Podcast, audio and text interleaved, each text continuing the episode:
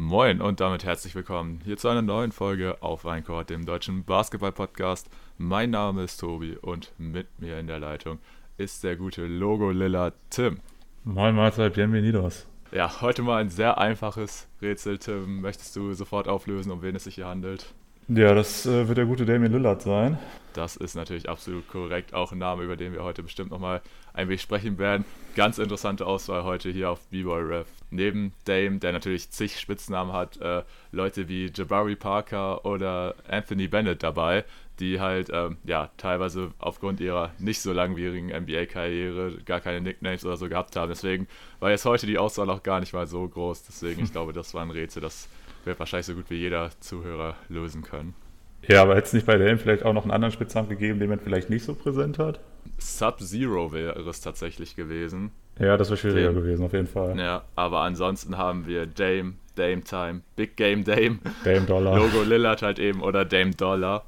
Und ja, hätte ich, also ich hätte jetzt ein bisschen würfeln können, aber Sub-Zero, boah, ein bisschen schwierig gewesen äh, ge geworden. Oder wärst du da halt alleine also die Nummer wäre halt der Anhaltspunkt gewesen. Ne? Ja, den Anhaltspunkt hättest du gehabt, aber ich glaube trotzdem, dass mir da erst ein paar andere Namen wahrscheinlich durch den Kopf gegangen wären, ja. bevor ich zu Dame komme.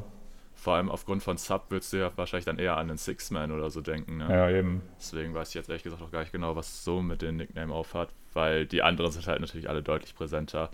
Aber gerade Logo Lillard, äh, wenn man sich da zum Beispiel an seine ähm, Shows teilweise beim All-Star-Game erinnert oder natürlich an den einen äh, Game-Winner über Paul George damals gegen die Thunder. Das ist für mich irgendwie so der präsenteste, muss ich tatsächlich sagen. Naja, klar, ich meine, damit hat er einfach eine Serie zugemacht. Äh, ja, um Dame soll es später auch noch gehen. Aber ja, Tim, möchtest du vielleicht allgemein erstmal den ähm, Zuhörern sagen, was wir heute so vorhaben? Ja, wir werden heute Power Rankings zu den beiden Conferences machen, auch mit Siegesverteilung. Also haben wir uns jetzt heute mal was vorgenommen, was wir bisher in unserer Podcast-Geschichte noch nicht gemacht haben. Und ich kann auch vorweg schon mal sagen, dass ich es gar nicht so einfach fand, da die, ein Ranking zu, zu verfassen und auch die Siege zu verteilen. Denn äh, ich muss sagen, gerade im Westen hast du da ja wirklich sehr viele Kandidaten, die Richtung Playoffs gehen können oder wahrscheinlich auch gehen wollen. Und da dann auszusortieren, wer es dann letztendlich doch nicht schaffen wird oder vielleicht nur über Umwege, ist äh, nicht so einfach. Ich bin auch mal gespannt. Also ich kann mir gut vorstellen, dass wir da vielleicht an der einen oder anderen Stelle auch recht weit auseinander liegen und vielleicht dann auch in ein paar Wochen drauf kommen und so denken, warum haben wir das eigentlich so erwartet? Aber ja, denke, es ist auf jeden Fall ganz spannend, wenn wir das auch mal machen. Und äh, ja, ich äh, wäre ready. Wie sieht es bei dir aus?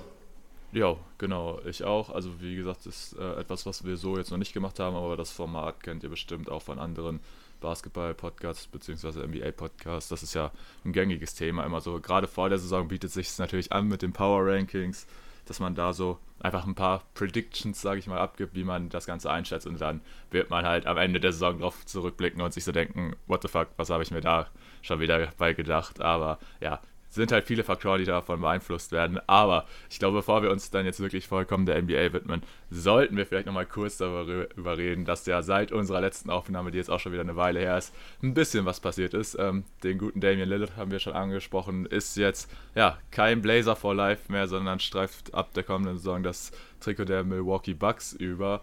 Und äh, so ganz nebenbei hat, glaube ich, auch so eine Basketballnation, beziehungsweise eine Nation, die Basketball-Weltmeisterschaft gewonnen, die gar keine richtige Basketball-Nation oder nicht dafür bekannt ist. Ne? Also irgendwie, irgendwas ist da passiert. Ne? Ich weiß nicht, ob du dich da noch so ganz grob daran erinnern kannst, Tim. Ja, so ganz dunkel flimmert da gerade was. Auf jeden Fall. Stimmt. Hatte ich jetzt tatsächlich auch gerade schon gar nicht mehr auf dem Schirm, dass wir darüber noch gar nicht im Pod gesprochen haben. Hm. Wobei das jetzt ja auch ja. erst ja, vier Wochen her ist oder so. Ja, unser letzter Pod ist halt äh, auch schon jetzt wieder über zwei Monate oder so her. Damals haben wir, glaube ich, noch über den Bradley Beal Deal gesprochen. Das war so der große Aufhänger damals, äh, dass es da den Trade gab. Und ja, seitdem ist halt jetzt wieder einiges passiert. Wie gesagt, Deutschland Weltmeister geworden, was komplett crazy war. Hätte man vielleicht auch gedacht, dass wir da was zu bringen, aber es hat sich leider zeitlich nicht ergeben. Aber so war ja die Nationalelf auch schon immer mal was, was wir im Pod so thematisiert haben. Deswegen kurz äh, vielleicht darauf einzugehen, Tim, wie hast du das ganze Turnier verfolgt und ja, was war es für dich für ein Erlebnis, dann einfach live dabei zu sein quasi oder mitzuverfolgen, wie Deutschland halt dieses Turnier gewinnt? Also zuerst muss ich mal sagen, dass mich das gerade ein bisschen sauer macht, dass du Nationalelf gesagt hast. Und, äh, da sind wir in einer anderen Sportart, die Ähm, ja. ja. Nationalmannschaft. Ja, vielleicht nicht ganz so viel gerissen hat in den letzten Jahren. Äh, ja, ich fand es halt ein bisschen schade, dass wir jetzt als, als Europäer nicht ganz so gute Möglichkeiten hatten, das überhaupt zu verfolgen, halt, halt einfach rein zeittechnisch. Die meisten Spiele waren ja dann, wenn die meisten von uns arbeiten waren oder in der Schule oder wie auch immer. Äh, das war immer so ein bisschen blöd, wenn du jetzt zwischendurch immer nur mal so reingeguckt hast, was ist gerade so der, der Spielstand oder hast mal einen Boxscore gecheckt. Das war zumindest das, was ich gemacht habe.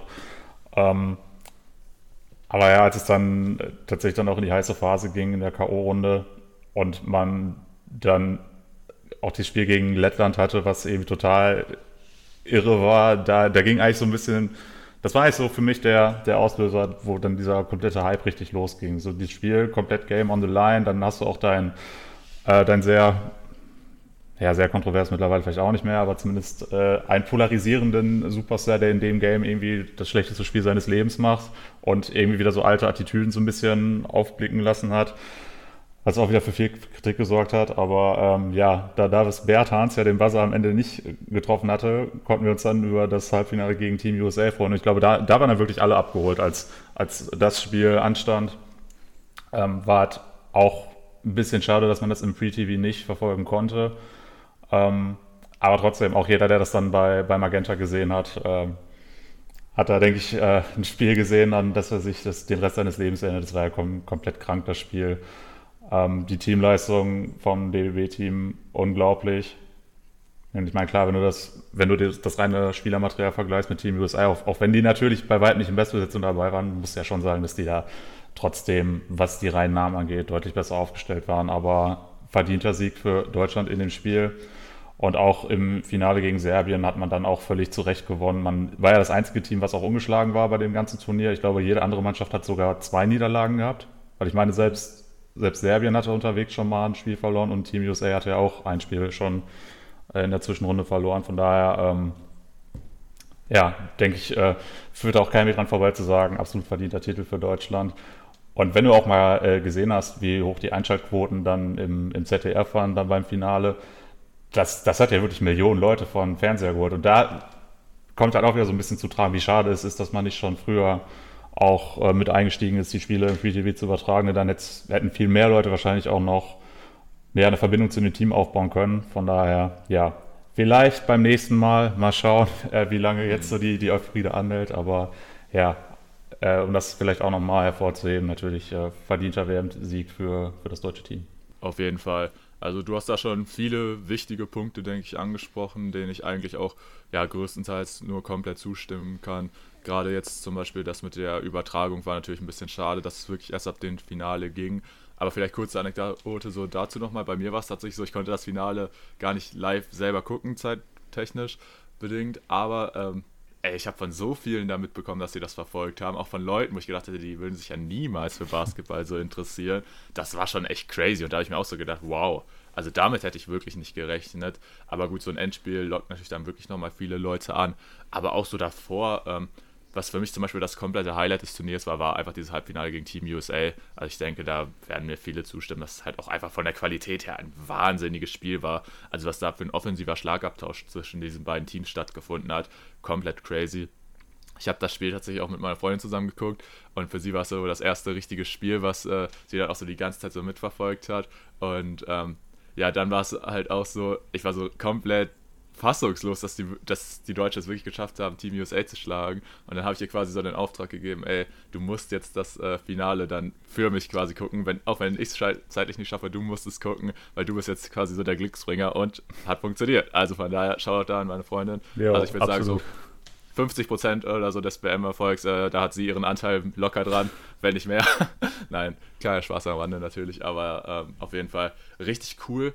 So muss ich sagen, war das Turnier für mich gar nicht mal, ähm, ja, wie soll ich sagen, äh, nicht so spannend zu verfolgen, wie es andere schon waren, muss ich tatsächlich sagen. Dadurch, dass halt so Namen wie halt jetzt, äh, ja, Jokic, Janis oder so gefehlt haben, muss ich sagen, so den Rest des Turniers habe ich gar nicht mal so krass verfolgt, muss ich sagen. Also jetzt so außerhalb der deutschen Spiele war ich leider nicht so drin. Ich weiß jetzt nicht, wie war das, sah das bei dir aus, Tim? Konntest, hast du mehr Spiele verfolgt oder hat dich das grundsätzliche Turnier hast du ja auch schon äh, gesagt, so allein wegen der Tip-Off-Zeiten nicht so gecatcht, sag ich mal. Ja, bei mir war es tatsächlich auch so, dass ich jetzt nicht so unfassbar viel verfolgt habe. Zum einen auch, wie du schon gesagt hast, dass da einfach Namen gefehlt haben. Aber zum anderen hatte ich ja eben auch schon mal erwähnt, die Tip-Off-Zeiten haben halt nicht so unfassbar viel zugelassen. Kurze Anekdote aber auch nochmal zu dem Halbfinale gegen Team USA. Das hatte ja, glaube ich, auch als Tip-Off-Zeit irgendwie 14.30 Uhr oder sowas nach deutscher Zeit. Aber das heißt, ähm, das war so ein Tag, wo ich gedacht habe, okay, zumindest das vierte Viertel würde ich doch ganz gerne noch sehen und dann bin an dem Tag dann auch ein bisschen früher von der Arbeit los. Allerdings trotzdem zu spät, da habe ich dann auf dem Rückweg mir im Auto den Livestream angemacht, den ich zwar dann nur hören konnte und da habe ich erstmal gemerkt, wie, wie äh, anstrengend es für die Psyche ist, wenn du einfach ein Basketballspiel nur so als mit Kommentar verfolgst ohne Bild das, äh, das hat mich komplett fertig gemacht. Und als dann die, die Crunch-Time war, kam ich dann äh, so langsam zu Hause an. Ich habe dann das Ende tatsächlich im Auto geguckt und nicht in der Wohnung. Äh, weil ich einfach gedacht habe, boah, nee, das, das, das, das, das packe ich jetzt nicht, da jetzt erst noch irgendwie ins Haus zu gehen. Ähm, also war, war auf jeden Fall auch eine spannende Erfahrung, aber muss ich an der Stelle sagen, nicht empfehlenswert. Es, es macht euren Puls kaputt. Ja, ja, kann ich auf jeden Fall nachvollziehen. Auch witzige Anekdote auf jeden Fall an der Stelle da habe ich mir auch mal so gedacht, äh, wovon ich jetzt auch in den letzten Jahren mal wieder so übelst Fan geworden bin, ähm, um kurz einmal Querschlag zum Fußball zu machen, weil das ja mittlerweile auch so mit diesen ganzen Streaming-Anbieter und so ist ja mittlerweile alles so teuer und so, das will man sich teilweise einfach gar nicht mehr leisten. Aber ey, diese Bundesliga-Konferenz 15.30 so, einfach äh, in der ARD Sportschau und so, ähm, Audio-Stream, ey, das ist irgendwie wild. Also irgendwie mittlerweile denkt man sich so, es hat einen legitimen Punkt. Beim Basketball habe ich es jetzt noch nicht so erlebt, aber irgendwie könnte das schon ganz cool sein. Also irgendwie mag ich das, wenn du so, du hörst, was passiert, aber du kannst es dir gar nicht so richtig vorstellen und dann irgendwann siehst du halt so zeitverzögert mal die Bilder. Also irgendwie cooles Teil, würde ich sagen. Sollte, sollte mal in Zukunft wieder mehr reingehen. Ja, funktioniert beim Fußball auch deutlich besser, weil einfach nicht so verdammt viel passiert. Ja, gut, das kann ich mir vorstellen. Ja, wenn du beim Basketball die ganze Zeit weißt, okay, da ist jetzt irgendeine Action da in der Zone oder so, aber du weißt eben nicht so richtig, was da gerade abgeht. Das, das, das mhm. ist, ist wirklich belastend, muss ich sagen.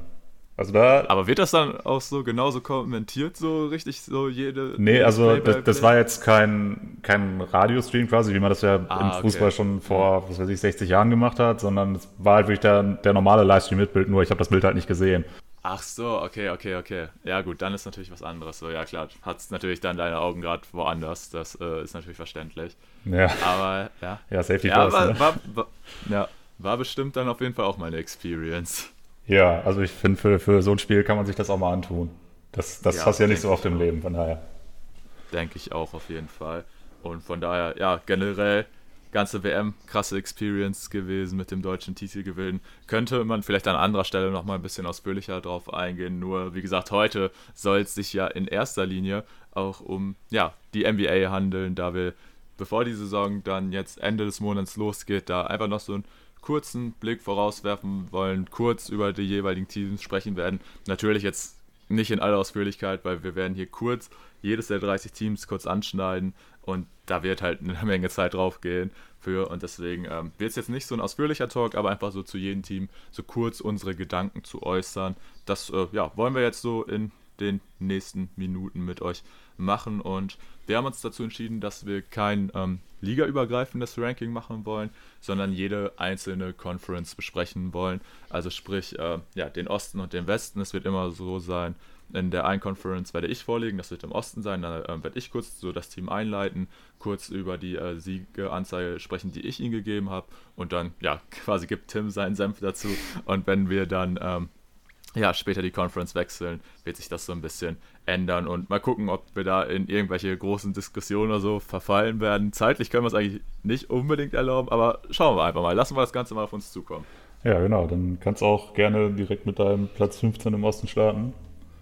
Okay, alles klar. Also vorab nochmal kurz, du hast äh, ja vorhin auch schon kurz angesprochen, so ich finde so das äh, Niveau in der Liga ist auch super eng zusammengerückt. Also ich finde, ich jetzt gerade auch bei der Siegverteilung, ich habe mich sehr, sehr schwer getan, muss ich ehrlich sagen. Ähm, einfach weil ich auch finde, es gibt nicht mehr so diese klaren Ausreißer, weißt du, also gerade auch in diesem Jahr, es gibt keine Teams so in der Spitze, wo du sagen würdest, boah, die holen 60 Siege plus oder so, aber auch wenig, wo ich sagen würde, boah, die kacken jetzt total rein. Das Team, was ich halt auf Position 15 jetzt habe, muss ich im Osten würde ich sagen, das ist dann doch noch das eine Team, wo ich auch wirklich sagen würde, boah, da sehe ich jetzt dieses Jahr gar nichts, dass die da irgendwas äh, gewinnen und sie sollten es auch nicht. Ich bin gespannt, ob das Team das äh, überhaupt so kann, weil sie es über die letzten Jahre nicht so gemacht haben. Aber so die Moves, die sie jetzt gemacht haben, deuten darauf hin. Die Rede ist natürlich von den Washington Wizards. Ähm, ich habe mich da bei den Over-Underlines auch ein bisschen orientiert, was da ähm, vom Vegas Insider, was die so vorgegeben haben. Und bei den Wizards lag die bei 24,5. Und ich muss sagen, die Wizards waren wirklich das eine Team, wo ich gesagt habe, boah, nee, für mich, ich sehe die da so krachend an. Und deswegen habe ich den Wizards ja wirklich die deutlich wenigsten Siege gegeben mit 17 Stück. Oh krass, okay, da gehst du wirklich sehr weit runter. Äh, ich hatte die tatsächlich sogar sehr nah an der Over-Underline mit 24. Ähm, okay. Ich verstehe irgendwo auch, wo du herkommst, dass du sagst, ähm, ja, die sind so der klarste Ausreißer nach unten. Aber 17 Siege finde ich schon, finde ich schon wirklich sehr hart. Ähm, aber das, das ist auch tatsächlich so, so der Punkt, den wir jetzt ja beide auch schon gesagt haben, da Siege zu verhalten. Das haben wir noch nie so richtig gemacht und es ist auch dieses Jahr unfassbar schwer. Ähm, aber boah, 17 bist halt wirklich, wirklich sehr weit weg von der Konkurrenz. Also, ja. man, man muss aber dazu sagen, ja, das, das hast du ja gerade auch schon mal angeschnitten, die, die Wizards haben jetzt irgendwie in der Vergangenheit nie so, so richtig so den, den Entschluss gefasst, so wir wollen jetzt auch nicht gewinnen. Aber andersrum, ja, wird es auch irgendwie so ein bisschen Zeit, dass sie mal in die Richtung gehen. Aber ja. Ja. Wird halt. Ja.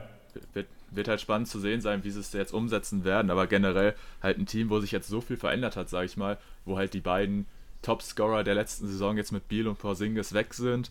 Da verändert sich halt so viel im Kern und ich bin mal gespannt, wie sie es halt auch aufziehen werden. Ne? Ob jetzt wirklich hier Jordan Poole einfach alles gottlos draufballern wird. Ich meine, sie haben ja auch noch interessante Spieler da drin. So Kyle Kuzma oder so wäre zum Beispiel auch so ein Kandidat, wo ich denken würde, der wird für andere Teams auch noch interessant werden. Vielleicht werden sie sich im Laufe der Saison auch noch von ihm trennen und ihn traden.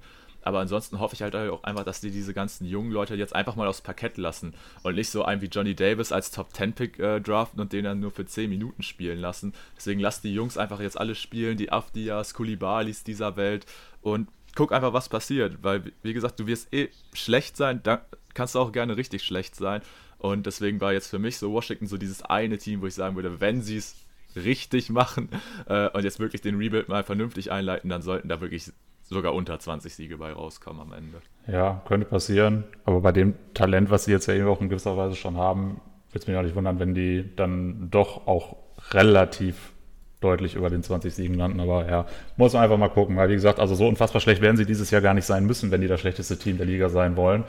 Von daher, ja, schauen wir einfach mal. Aber sind wir uns auf jeden Fall einig, die Wizards das schlechteste Team und ja, dementsprechend zu Recht an der 15. Dann würde ich sagen, äh, lass uns als nächstes über die Nummer 14 reden. Und da war ich jetzt schon ein bisschen mehr am Überlegen, wenn ich da reinsetze. Ich habe mich jetzt schlussendlich für die Detroit Pistons entschieden. Deren Over-Underline liegt bei 28,5. Und ich habe mich hier knapp für das andere entschieden mit 28 Siegen bei den Pistons.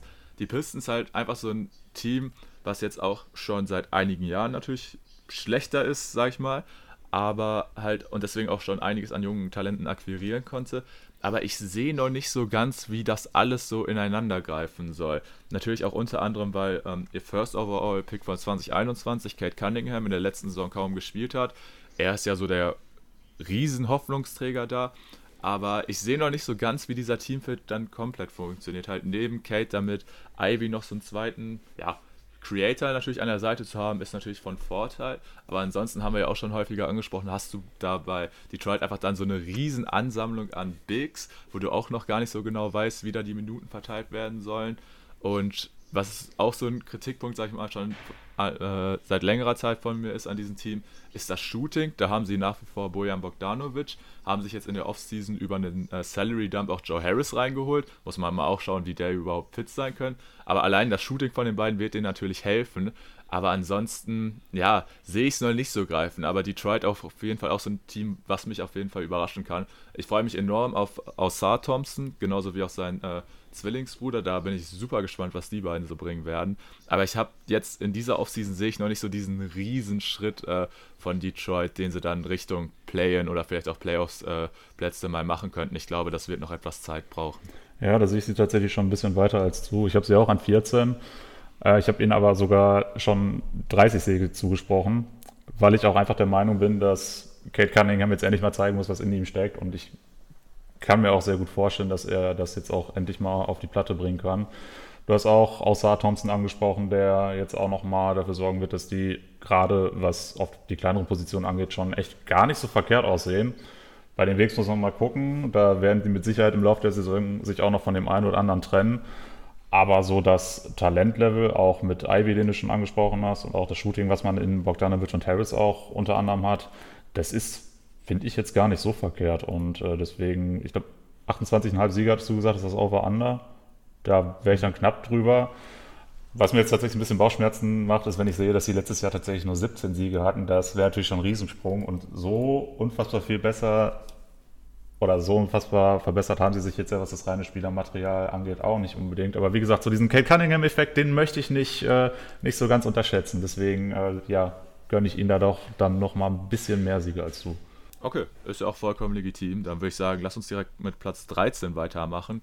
Das ist auch so ein Team, was jetzt schon seit einer gewissen Weile nicht so sonderlich gut ist.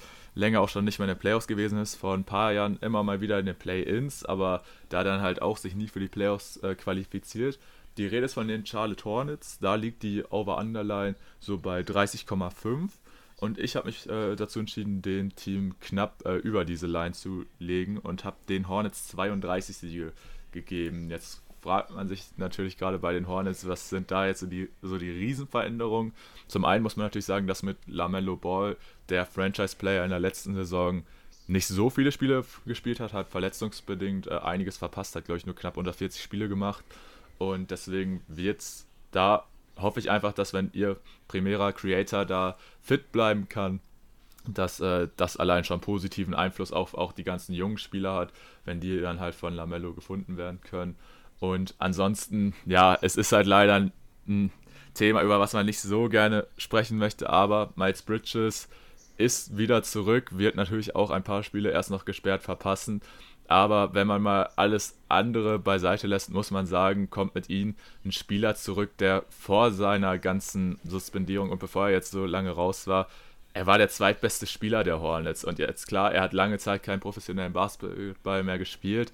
Aber ich denke schon, dass er da halt rein spielerisch auch einen positiven Einfluss dann bei den Hornets haben kann. Vom Lockerroom oder so müssen wir uns gar nicht drüber unterhalten. Da sind die Hornets wahrscheinlich eh das katastrophalste Team der Liga. Und ich, mich würde es auch nicht wundern, wenn irgendwann da die News kommt, dass äh, sich da was weiß ich, wie viele Spieler gegenseitig aus dem Maul hauen und der Lockerroom komplett zerbricht oder so. Aber rein spielerisch würde ich die Hornets schon ein wenig stärker einschätzen als in der vergangenen Saison. Ja, da sind wir jetzt sogar sehr nah beieinander. Ich habe die Hornets auch an 13. Ich habe ihnen jetzt noch einen Sieg mehr gegeben als du. Ähm, ja, auch aus denselben Beweggründen. Wenn Lamello Ball dies Jahr wieder deutlich mehr Spiele macht, dann siehst du da schon eine Steigerung zur vergangenen Saison. Miles Bridges rein sportlich natürlich auch eine große Edition zu ihm. Da muss man natürlich jetzt auch so ein bisschen abwarten bei den neuesten Berichten, die man da jetzt auch schon wieder gehört hat, ähm, ob er vielleicht nicht doch nochmal gesperrt wird.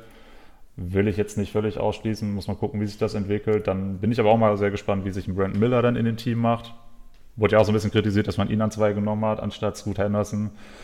Ähm, aber ich denke, so vom rein spielerischen Fit sollte er neben LaMelo Ball wahrscheinlich auch recht gut aussehen können. Und dann, ja, denke ich, sieht man da auf jeden Fall auch deutlich bessere Hornets als im vergangenen Jahr, als man 27 Siege hatte. Da sind wir jetzt beide drüber. Wie gesagt, Fragezeichen hat man da auf jeden Fall, in verschiedenen Punkten. Aber äh, ich denke, wir sind uns auf jeden Fall alle einig, dass die Hornets jetzt kein Team sein werden, was großartige Chancen auf die Play-ins haben wird. Okay, dann sind wir uns da auf jeden Fall einig. Und ich finde, jetzt wird so Jetzt wird es tricky, ja. Jetzt, jetzt bewegen wir uns in einer ja, in eine Richtung, wo wir auch, finde ich, deutlich voneinander abweichen können. Ich bin sehr gespannt, wie jetzt die Siegverteilung ist. Also wie gesagt, ab diesem zwölften Platz reden wir auch von Teams, denke ich, wo wir es denen auf jeden Fall auch zutrauen würden, in die Play-Ins zu kommen oder auf jeden Fall, wie gesagt, in diesen ganzen Playoff-Rennen ein Wörtchen mitzureden. Ich habe mich jetzt an Position 12 für ein Team entschieden, dessen Over-Underline bei 37,5 liegt. Und ich habe mich hier dazu entschieden, under zu gehen. Und ich habe hier die Chicago Bulls mit 35 Siegen. Das mag jetzt vielleicht für manche überraschend sein, da die Bulls ja gerade in der Vergangenheit gezeigt haben, dass sie sich in dieser Region rund um die Play-in-Plätze sehr wohl fühlen, sich da ja wirklich äh, ja in der Vergangenheit häufiger halt irgendwie Position 9, 10, halt irgendwie, sie waren immer in den Play-ins zu sehen und halt auch schon seit Jahren jetzt mit demselben Kern bestehend aus DeRozan, Levine und Vucevic zusammenspielen. Also eingespielt sind sie trotzdem. Haben, fand ich jetzt auch in der Offseason ganz okay Deals gemacht. Mit Javon Carter einen coolen äh, Spieler reingeholt, der denke ich auch gut reinpassen wird. Tory Craig so fürs Minimum wird da denke ich auch gut reinpassen. Aber den großen Unterschied, den ich halt auch gerade bei den Bulls sehe, im Vergleich jetzt zu den anderen Teams, über die wir gleich noch sprechen werden, so muss man sagen, die Bulls, äh, gerade auch im letzten Jahr zum Beispiel, waren die durchgehend fit und es hat trotzdem nicht für mehr gereicht, sag ich mal, als die, in dieses Rennen so um circa die Play-in-Plätze. Und was halt gerade bei diesen Kernen halt auch noch wichtig ist, man weiß natürlich nicht, ob sie überhaupt erstmal wieder diese Gesundheit haben, aber äh, halt was noch viel oder was halt auch damit äh, Hand in Hand geht, ist so Thema ähm, Altersstruktur de, des Kaders, weil dieser Kern, er wird halt mittlerweile immer älter. Gerade in The Rosen ist ja auch schon, ja, bewegt sich auf die Mitte 30 zu. Und da finde ich, sind die Bulls halt gerade im Vergleich so zu den anderen Teams, über die wir gleich noch sprechen werden, halt irgendwo ein bisschen im Nachteil. Und deswegen, also auch wenn in Chicago dann auch immer gesagt wird, dass sie damit so zufrieden sind, wie es so läuft, dass sie mit den Kernen so rundum, äh, dass sie da eigentlich nicht groß was verändern wollen, ich, für mich ist Chicago immer noch so ein Team, was dann vielleicht in Richtung Deadline oder so, wenn man sieht, ey, es läuft doch nicht so gut, dass man dann vielleicht doch noch in gewisser Art einreißen könnte. Aber so, ja, bin ich ein bisschen unschlüssig. Ich könnte mir auch vorstellen, dass sie es äh, schaffen, darüber zu kommen. Einfach, wenn sie weiterhin so fit bleiben und so. Aber ich weiß nicht. Also irgendwie erweckt Chicago bei mir einfach nicht so diese Riesenfantasie, wo ich deswegen sagen würde, boah, die werden jetzt so auf krass über 40 Siege oder so springen. Deswegen habe ich mich hier tatsächlich für, ähm, ja, dann auch noch ein paar deutlich weniger als noch in den Vorsaisons entschieden. Ja, finde ich spannend. Ich habe am 12 nämlich die Chicago Bulls mit 36 Siegen. Also Ach, bis, bisher sind wir da tatsächlich äh, fast im Gleichschritt unterwegs. Für mich ist es auch tatsächlich so, dass die Chicago Bulls einfach vielleicht sogar das Team sind, bei dem ich am ehesten einen Rebuild erwarte. Gibt es noch ein anderes Team im Osten, bei mir, dem ich mir das auch recht gut vorstellen kann? Aber du hast ja auch schon gesagt, die Altersstruktur ähm, zeigt halt schon so, mh, hm, okay, könnte in die Richtung gehen auf jeden Fall. Und wenn ihr dann anguckst, was die in den letzten Jahren dann gerissen haben mit diesem Kern, den man jetzt immer noch hat, das ja, war halt nie sonderlich viel mehr als ein Play-and-Platz. Und ähm, ja, dadurch, dass jetzt ja auch Lonzo Ball wieder eine Saison verpassen wird oder vielleicht sogar auch im schlimmsten Fall gar nicht zurückkehrt, fehlt einfach auch nochmal ein extrem wichtiges Piece. Wäre er würde er fit mit in die Saison gehen mit dem Team, dann würde das auch ganz anders aussehen. Aber so habe ich einfach keine sonderlich hohen Erwartungen. Und wie gesagt, gerade bei dieser Altersstruktur, die man hat, wäre einfach ein Rebuild auch nicht die, die verkehrteste Entscheidung. Ne? Da gibt es mit Sicherheit auch noch viele Teams, die ein Auge auf einen Levine oder einen DeRozan werfen würden, wenn die verfügbar werden. Deswegen, also ja, wenn man das halt auch schon mit einkalkuliert, dass sie vielleicht dann nach der Trading Deadline sogar sehr wenig gewinnen, dann äh, ja, gehören sie, denke ich, auch folgerichtig dann in diese Region. Okay, alles klar. Das hätte ich jetzt zum Beispiel nicht gedacht, dass wir da auch bei den Bulls äh, relativ ähnlich mit unterwegs sind. Du hast ihnen jetzt 36 Siege gegeben. So viel habe ich äh, dem Team gegeben, was auf Position 11 ist. Das hat auch ein, äh, eine Over-Underline von 37,5. Bin ja also auch knapp aufs Under gegangen. Und das sind die Brooklyn Nets. Brooklyn ja auch ein Team, was über die letzten Jahre eigentlich immer so in dem Contender-Kreis gewesen ist, da aber natürlich noch unter ganz anderen Voraussetzungen mit eben Kevin Durant, Kyrie Irving oder James Harden, auch die sind alle mittlerweile nicht mehr da. Wir reden jetzt über ein ganz anderes Team und deswegen, ja, war es auch irgendwo schwierig, das Team nochmal so jetzt komplett neu einzuschätzen, weil es wurde halt dann einfach in der letzten Saison zur Trading Deadline nochmal komplett oder durcheinander geworfen. Man ist zwar in die Playoffs gekommen, aber man hat halt wirklich schon sehr von halt ähm, eben den Anfang der Saison rund um Kevin Durant und Kyrie Irving noch profitiert. Und jetzt ist halt so ein Team, wo so viel, ja, sag ich mal, äh, viele Fragezeichen auch drin stehen. Natürlich in erster Linie das größte Fragezeichen, ich denke, da sind wir uns einig, ist halt eben Ben Simmons, der jetzt anscheinend wieder spielen kann, aber bei ihm ist halt immer die Frage, für wie lange und wie, in was für eine Verfassung kommt er zurück, den haben wir jetzt auch einfach schon länger nicht mehr gesehen. Und generell ist auch so eine Frage, was ich mir bei dem Team frage, woher soll das Scoring so ein bisschen kommen? So klar, du hast Dinwiddie als Guard, äh, der aber halt auch eher der Creator ist, als jetzt jemand, der selber so extrem viele Punkte auflegt. Bei Michael Bridges haben wir eine super äh, Saisonhälfte in Brooklyn gesehen, aber es waren halt ein Bruchteil, sag ich mal, der Spieler. Also es war vielleicht ein Drittel oder so. Und da wird auch die Frage sein, wird er das über die ganze Saison abliefern? Und das ist halt so ein bisschen das Ding, wenn der, wenn du so im Brooklyn Roster fragen würdest, wer da so der Topscorer werden wollte, dann wird wahrscheinlich Cam Thomas sagen, natürlich wird es Cam Thomas, der wird im ähm, Durchschnitt 50 Punkte erzielen.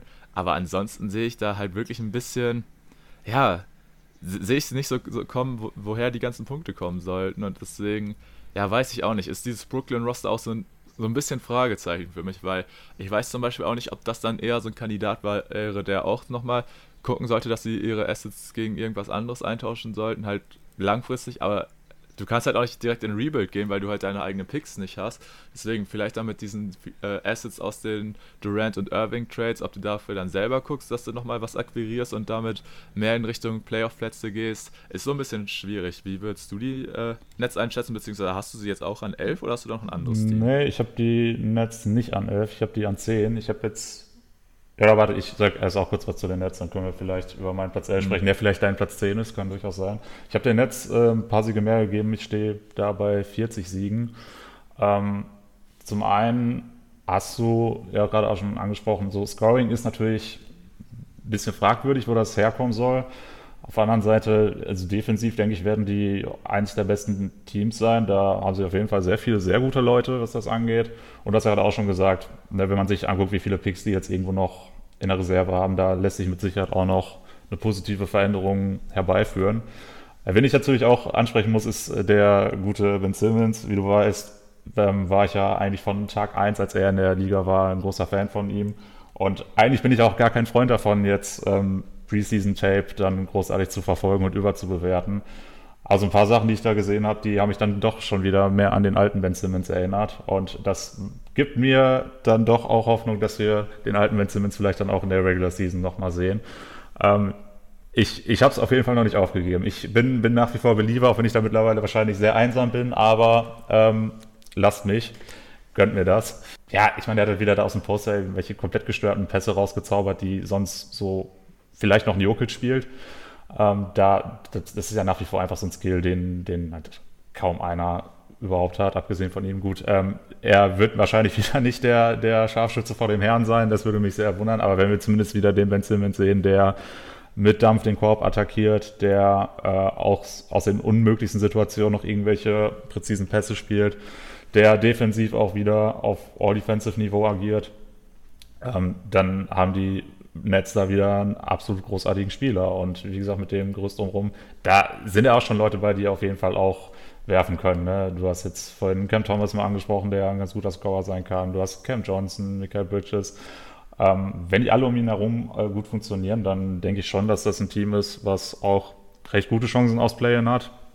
Ob es dann dafür reicht, muss man natürlich sehen, denn da sind wir wieder bei dem Punkt, dass die Liga einfach, was das Niveau angeht, sehr eng zusammengerückt ist, aber ähm, ja, ich finde das Team tatsächlich nicht verkehrt. Deswegen äh, habe ich denen dann doch äh, das, das Play-In zugesprochen, was du jetzt ja nicht gemacht hast. Ähm, mhm. Da wäre jetzt die Frage, wen du dann stattdessen auf Platz 10 hast. Also mein Platz 11 wären jetzt die Indiana Pacers gewesen. Ist das das Team, was bei dir jetzt fehlt? Nee. Tatsächlich nicht, ich okay. Hab jetzt, ich habe die Pacers an 9 und an 10 habe ich die Toronto Raptors. Ja, die habe ich dann an 9. Okay, dann sind wir da ein bisschen bisschen weichen wir voneinander ab, aber bei mir ist es tatsächlich so, von den Pacers bis zu den Raptors trennen sich insgesamt zwei Siege. Also ich habe die Pacers 39, Nets 40 und Raptors 41. Von daher ist das auf jeden Fall alles ein Tier. Ja, bei den, bei den Pacers ist mir das einfach alles, was wir da sehen, noch ein bisschen zu wenig. Die haben einen Halliburton, der natürlich mittlerweile ein sehr guter NBA-Spieler ist. Äh, man hat einen Buddy Hield, der jetzt auf dem Trademarkt ist plötzlich, was irgendwie lange Zeit undenkbar war für das Team. Da bin ich mal gespannt, was man aus dem macht, was auch passiert, wenn der dann weg ist. Ähm, man hat sich einen Bruce Brown reingeholt, was mir als Nuggets natürlich sehr wehgetan hat, der auf jeden Fall ähm, für jedes Team einen gewissen Wert hat. Du hast noch einen Benedict Matherin, der jetzt in seinen Sophomore Year geht und auch schon sehr gute Ansätze gezeigt hat. Aber dann, ja gut, Miles Turner habe ich jetzt noch vergessen, der natürlich auch ein sehr äh, angesehener Center ist. Aber ansonsten finde ich es halt schon wirklich sehr dünn, was man da sonst noch hat. Also da finde ich, ist jetzt ist jetzt nicht so wirklich der Spieler bei, wo ich sage, ja, der wird auf jeden Fall nochmal einen großen Schritt machen und dann ist dieses Team auch ein sehr heißer Kandidat fürs Playen. Also da, da fehlt es mir einfach so ein bisschen. So, da sind wir gerade wieder zurück, hatten ein wenig technischen Krach. Wir waren gerade in der Ausführung, äh, beziehungsweise wir haben darüber gesprochen, rund um die Indiana Pacers und Toronto Raptors, die wir ja nicht genau gleich platziert hatten, aber relativ ähnlich und natürlich auch zusammen noch mit den Brooklyn Nets im Konstrukt. du hast ja, glaube ich, gesagt, dass äh, bei dir die Pacers und Raptors, glaube ich, zwei Siege trennen. Ist bei mir sogar tatsächlich nur ein Sieg. Ich habe den Raptors jetzt 38 an 10 gegeben und den Pacers 39 an 9. Ich finde tatsächlich, ähm, dass äh, die Raptors wahrscheinlich vom reinen Talentlevel noch das bessere Team haben. Und natürlich auch einfach, weil sie älter sind, erfahrener und so von der reinen Qualität her. Allerdings muss ich sagen, weiß ich nicht, zieht sich bei den Raptors das jetzt schon so ein bisschen durch, dass man einfach so ein bisschen drauf guckt, auch zum Beispiel jetzt auf diese Offseason und sich so fragt, so, was ist da eigentlich so der große Plan so dahinter? Weil es wirkt alles so ein bisschen komisch, dass man jetzt zum Beispiel so ein Fred Van Vliet komplett ohne Gegenwert verloren hat in der Free Agency an die Rockets. Das ist ein Abgang, der wird schon extrem schmerzen. Und so geil Dennis Schröder als Spieler auch ist, aber alleine so vom Shooting her und so den zu ersetzen, das wird richtig, richtig schwierig.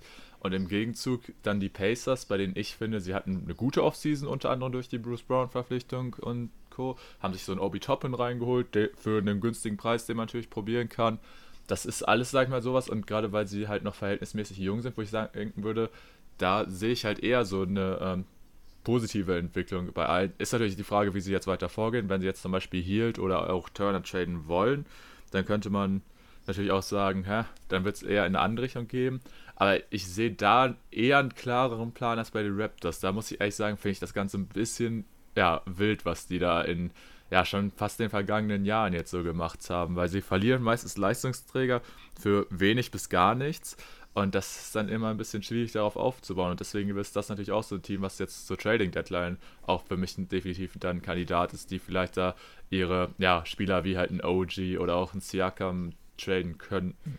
Ja, verstehe ich. Also ich, ich gehe da auch komplett mit, dass die Pacers irgendwo den klareren Plan verfolgen als die Raptors. Nur wenn ich jetzt mir angucke, mit welchem Material beide Teams in die Saison gehen, dann sehe ich bei den Raptors eben schon noch das insgesamt höhere Niveau. Ich kann mir bei denen halt eben auch vorstellen, dass sie ähm, ein Rebuild anpeilen. Das meinte ich auch, habe ich vorhin ja schon so ein bisschen angeteased, als ich über die Bulls gesprochen habe. Äh, die Raptors sind da das zweite Team, was ich da relativ hoch im Kurs sehe. Aber ich denke, gerade bis zur Trading Deadline haben die halt schon auch durchaus das Roster, um einige Siege zu holen. Ich denke, so was wenn man sich jetzt eine Formkurve so ein bisschen vorstellen möchte, dann kann ich mir vorstellen, dass die Raptors deutlich besser starten als die Pacers, aber dann Richtung Trading Deadline, dass sich das dann so ein bisschen ähm, in die andere Richtung entwickelt und sich das Gesamtergebnis dann so ein bisschen anpasst. Deswegen sage ich auch, wir haben hier sehr nah beieinander. Ähm, aber ja, muss man halt gucken. Also ich glaube, die, das sind so Teams, ich glaube, die würde jeder wahrscheinlich auch beliebig austauschen können. Von daher. Denke ich auch. Wir haben sie ja jetzt auch nichtsdestotrotz, obwohl wir da jetzt ein bisschen drüber gesprochen haben, sehr nah beieinander. Deswegen würde ich einfach sagen, lass uns da einen Strich hinter machen und lass über den achten Platz reden. Da bin ich jetzt wieder nur ein Sieg höher gegangen, aber jetzt bei mir halt schon in der 40-Siege-Grenze und da habe ich mich für die Orlando Magic entschieden, die ja vergleichbar zu den Pacers sind, auch einen ziemlich jungen Kern haben, wobei ich halt da äh, auf jeden Fall bei den Magic sagen würde, dass da der Kern, ich will nicht sagen weiter ist, aber auch, finde ich, ein bisschen passiger ist, so wie das äh, alles so, ja, sich auch über die letzten Jahre entwickelt. Ich finde der Fit zwischen Franz Wagner und äh, Paolo Banquero super. Mit Wendell Carter noch dazu ist das ein super junger Frontcourt, der sich super entwickeln wird, auch noch in dieser Saison, aber die auf jeden Fall auch schon super Anlagen gezeigt haben. Im Backcourt muss man ein bisschen gucken, wie sich das so entwickelt. Da bin ich auch mal gespannt, wie sich jetzt da zum Beispiel äh, der Rookie Anthony Black einfinden wird. Ähm, Michael Fultz halt auch jemand, der in der vergangenen Saison, finde ich, richtig, richtig gut gespielt hat. Ähm, ob er halt so der Point Guard der Zukunft bei den Magic sein wird, das muss man sehen.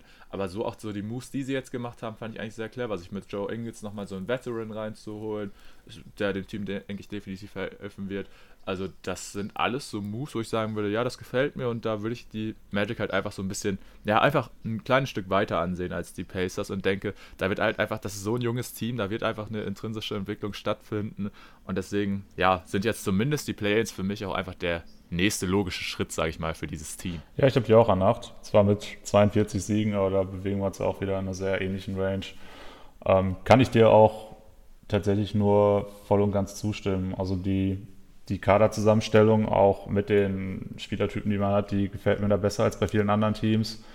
Ähm, ja, Franz Wagner wird ja sowieso schon seit längerem von vielen als ein Spieler gehandelt, der eine absolute Breakout-Season haben kann. Das traue ich ihm natürlich auch voll und ganz zu. Und auch ein Paolo hat in seinem Rookie-Jahr schon bewiesen, was, wie viel Talent in ihm steckt. Da können wir uns, denke ich, auch sehr darauf freuen, auf dieses Duo, wenn die da nochmal die weiteren Schritte gehen. Du hast Michael Fultz angesprochen, da ist es bei mir ja auch ein bisschen, bisschen ähnlich wie bei Ben Simmons. Äh, ich war ja auch von Tag 1 an ein Believer, deswegen habe ich das auch letztes Jahr riesig gefreut, dass er auch wieder richtig guten Basketball gespielt hat. Und der ist natürlich auch, wenn er jetzt nicht mehr der allerjüngste ist mittlerweile mit, äh, es müsste ja auch schon 25 sein, aber auch der hat halt durch diese vielen Verletzungen, was er da verpasst hat, auch so viel Potenzial, was er äh, noch ausschöpfen kann. Also der kann mit Sicherheit auch noch eine gute Entwicklung haben. Ähm, ja, Anthony Black hast du auch angesprochen. Also da kann ich mir, denke ich, auch sehr gut vorstellen, dass bei diesen ganzen Guards, die man da hat, auch noch mit Jaden Sachs ähm, oder ein Cole Anthony, da wird mit Sicherheit auch noch einer das Team verlassen, würde ich zumindest mal vermuten, dass man da einen von in Trade-Paket sehr gerne anbieten würde, wenn man da was machen möchte. Mac McClung hat man sich ja sogar auch reingeholt, was ich auch ziemlich äh, cool finde. Ähm, ja, muss man mal gucken. Aber wie gesagt, also insgesamt finde ich, ist das ein Team, was zwar sehr jung ist, aber trotzdem in der Art und Weise, wie es zusammengestellt ist, schon sehr rund wirkt und halt noch sehr viel Potenzial nach oben hat. Und ja, für die ist mittlerweile halt jetzt auch die, die Zeit des Tanks absolut vorbei. Da müssen jetzt die Schritte nach vorne gemacht werden und da, da denke ich, haben sie auf jeden Fall auch sehr gute Chancen mit der Play-in-Teilnahme da auf jeden Fall in die Richtung zu gehen. Perfekt, dann sind wir uns da ja auch schon wieder einig. Äh, du hast ihnen jetzt 42 Siege gegeben, so viele Siege habe ich mal Platz Nummer ähm, 7 gegeben. Und da reden wir jetzt allerdings wieder von so einem Team, wo ich wieder ein paar mehr Fragezeichen habe. Und zwar habe ich da die Atlanta Hawks stehen, die jetzt, finde ich, auch schon seit einigen Jahren so in dieser Region so ein bisschen gefangen sind, so rund um die letzten Playoff-Plätze eher Richtung Play-In. Und da waren jetzt nicht so die Riesenänderungen, sag ich mal, wo ich sagen würde, ey, das gibt jetzt große Hoffnung. Die größte, würde ich sagen, ist noch im Laufe der vergangenen Saison passiert, indem man sich Quinn Snyder als Head Coach reingeholt hat, der jetzt halt auch mal eine ganze ja, Saisonvorbereitung hat. Das ist, denke ich, auf jeden Fall auch nochmal ein Unterschied, äh, wenn du halt von Beginn an da dich mit dem Team ähm, zusammenfinden kannst, als wenn du mitten in der laufenden Saison einspringen musst. Ich denke, da könnte auf jeden Fall einiges Positives noch entstehen. Ansonsten rein kadertechnisch ja, hatte man sich jetzt endlich, sag ich mal, von John Collins getrennt, nachdem der über die vergangenen, ja, schon fast Jahre eigentlich immer auf dem Trade-Block war. Ähm, ihn hat man jetzt quasi ja, schon fast gedumpt in Richtung Utah. Das ist natürlich die Frage, ob neben diesem Abgang es noch zu weiteren Veränderungen im Kader kommt. Ähm, Gerade so jemand wie Capella taucht ja auch häufiger in Trade-Gerüchten auf, auch ein Bogdan Bogdanovic, halt eher so diese älteren Spieler. Da ist, sag ich mal, die Frage, ob die noch äh, das Team verlassen werden. Und wenn das so passieren sollte, aber auch so finde ich schon, muss man einfach sagen, liegt jetzt deutlich mehr Verantwortung bei den jüngeren Spielern, von denen ich mir bei ja so ziemlich allen jetzt einfach nochmal einen Schritt erwarte. Sei es ein Okongwu, ein Sadiq Bay, AJ Griffin, auch einen DeAndre Hunter, finde ich, da muss einfach noch ein bisschen mehr kommen. Und die, ja, da sind halt jetzt eher so diese Spieler gefordert.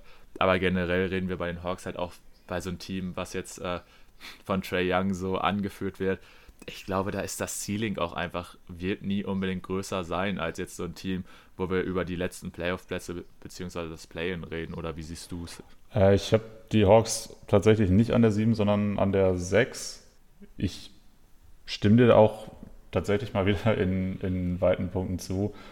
Ähm, du hast da viele junge Spieler, die jetzt einen nächsten Schritt gehen müssen.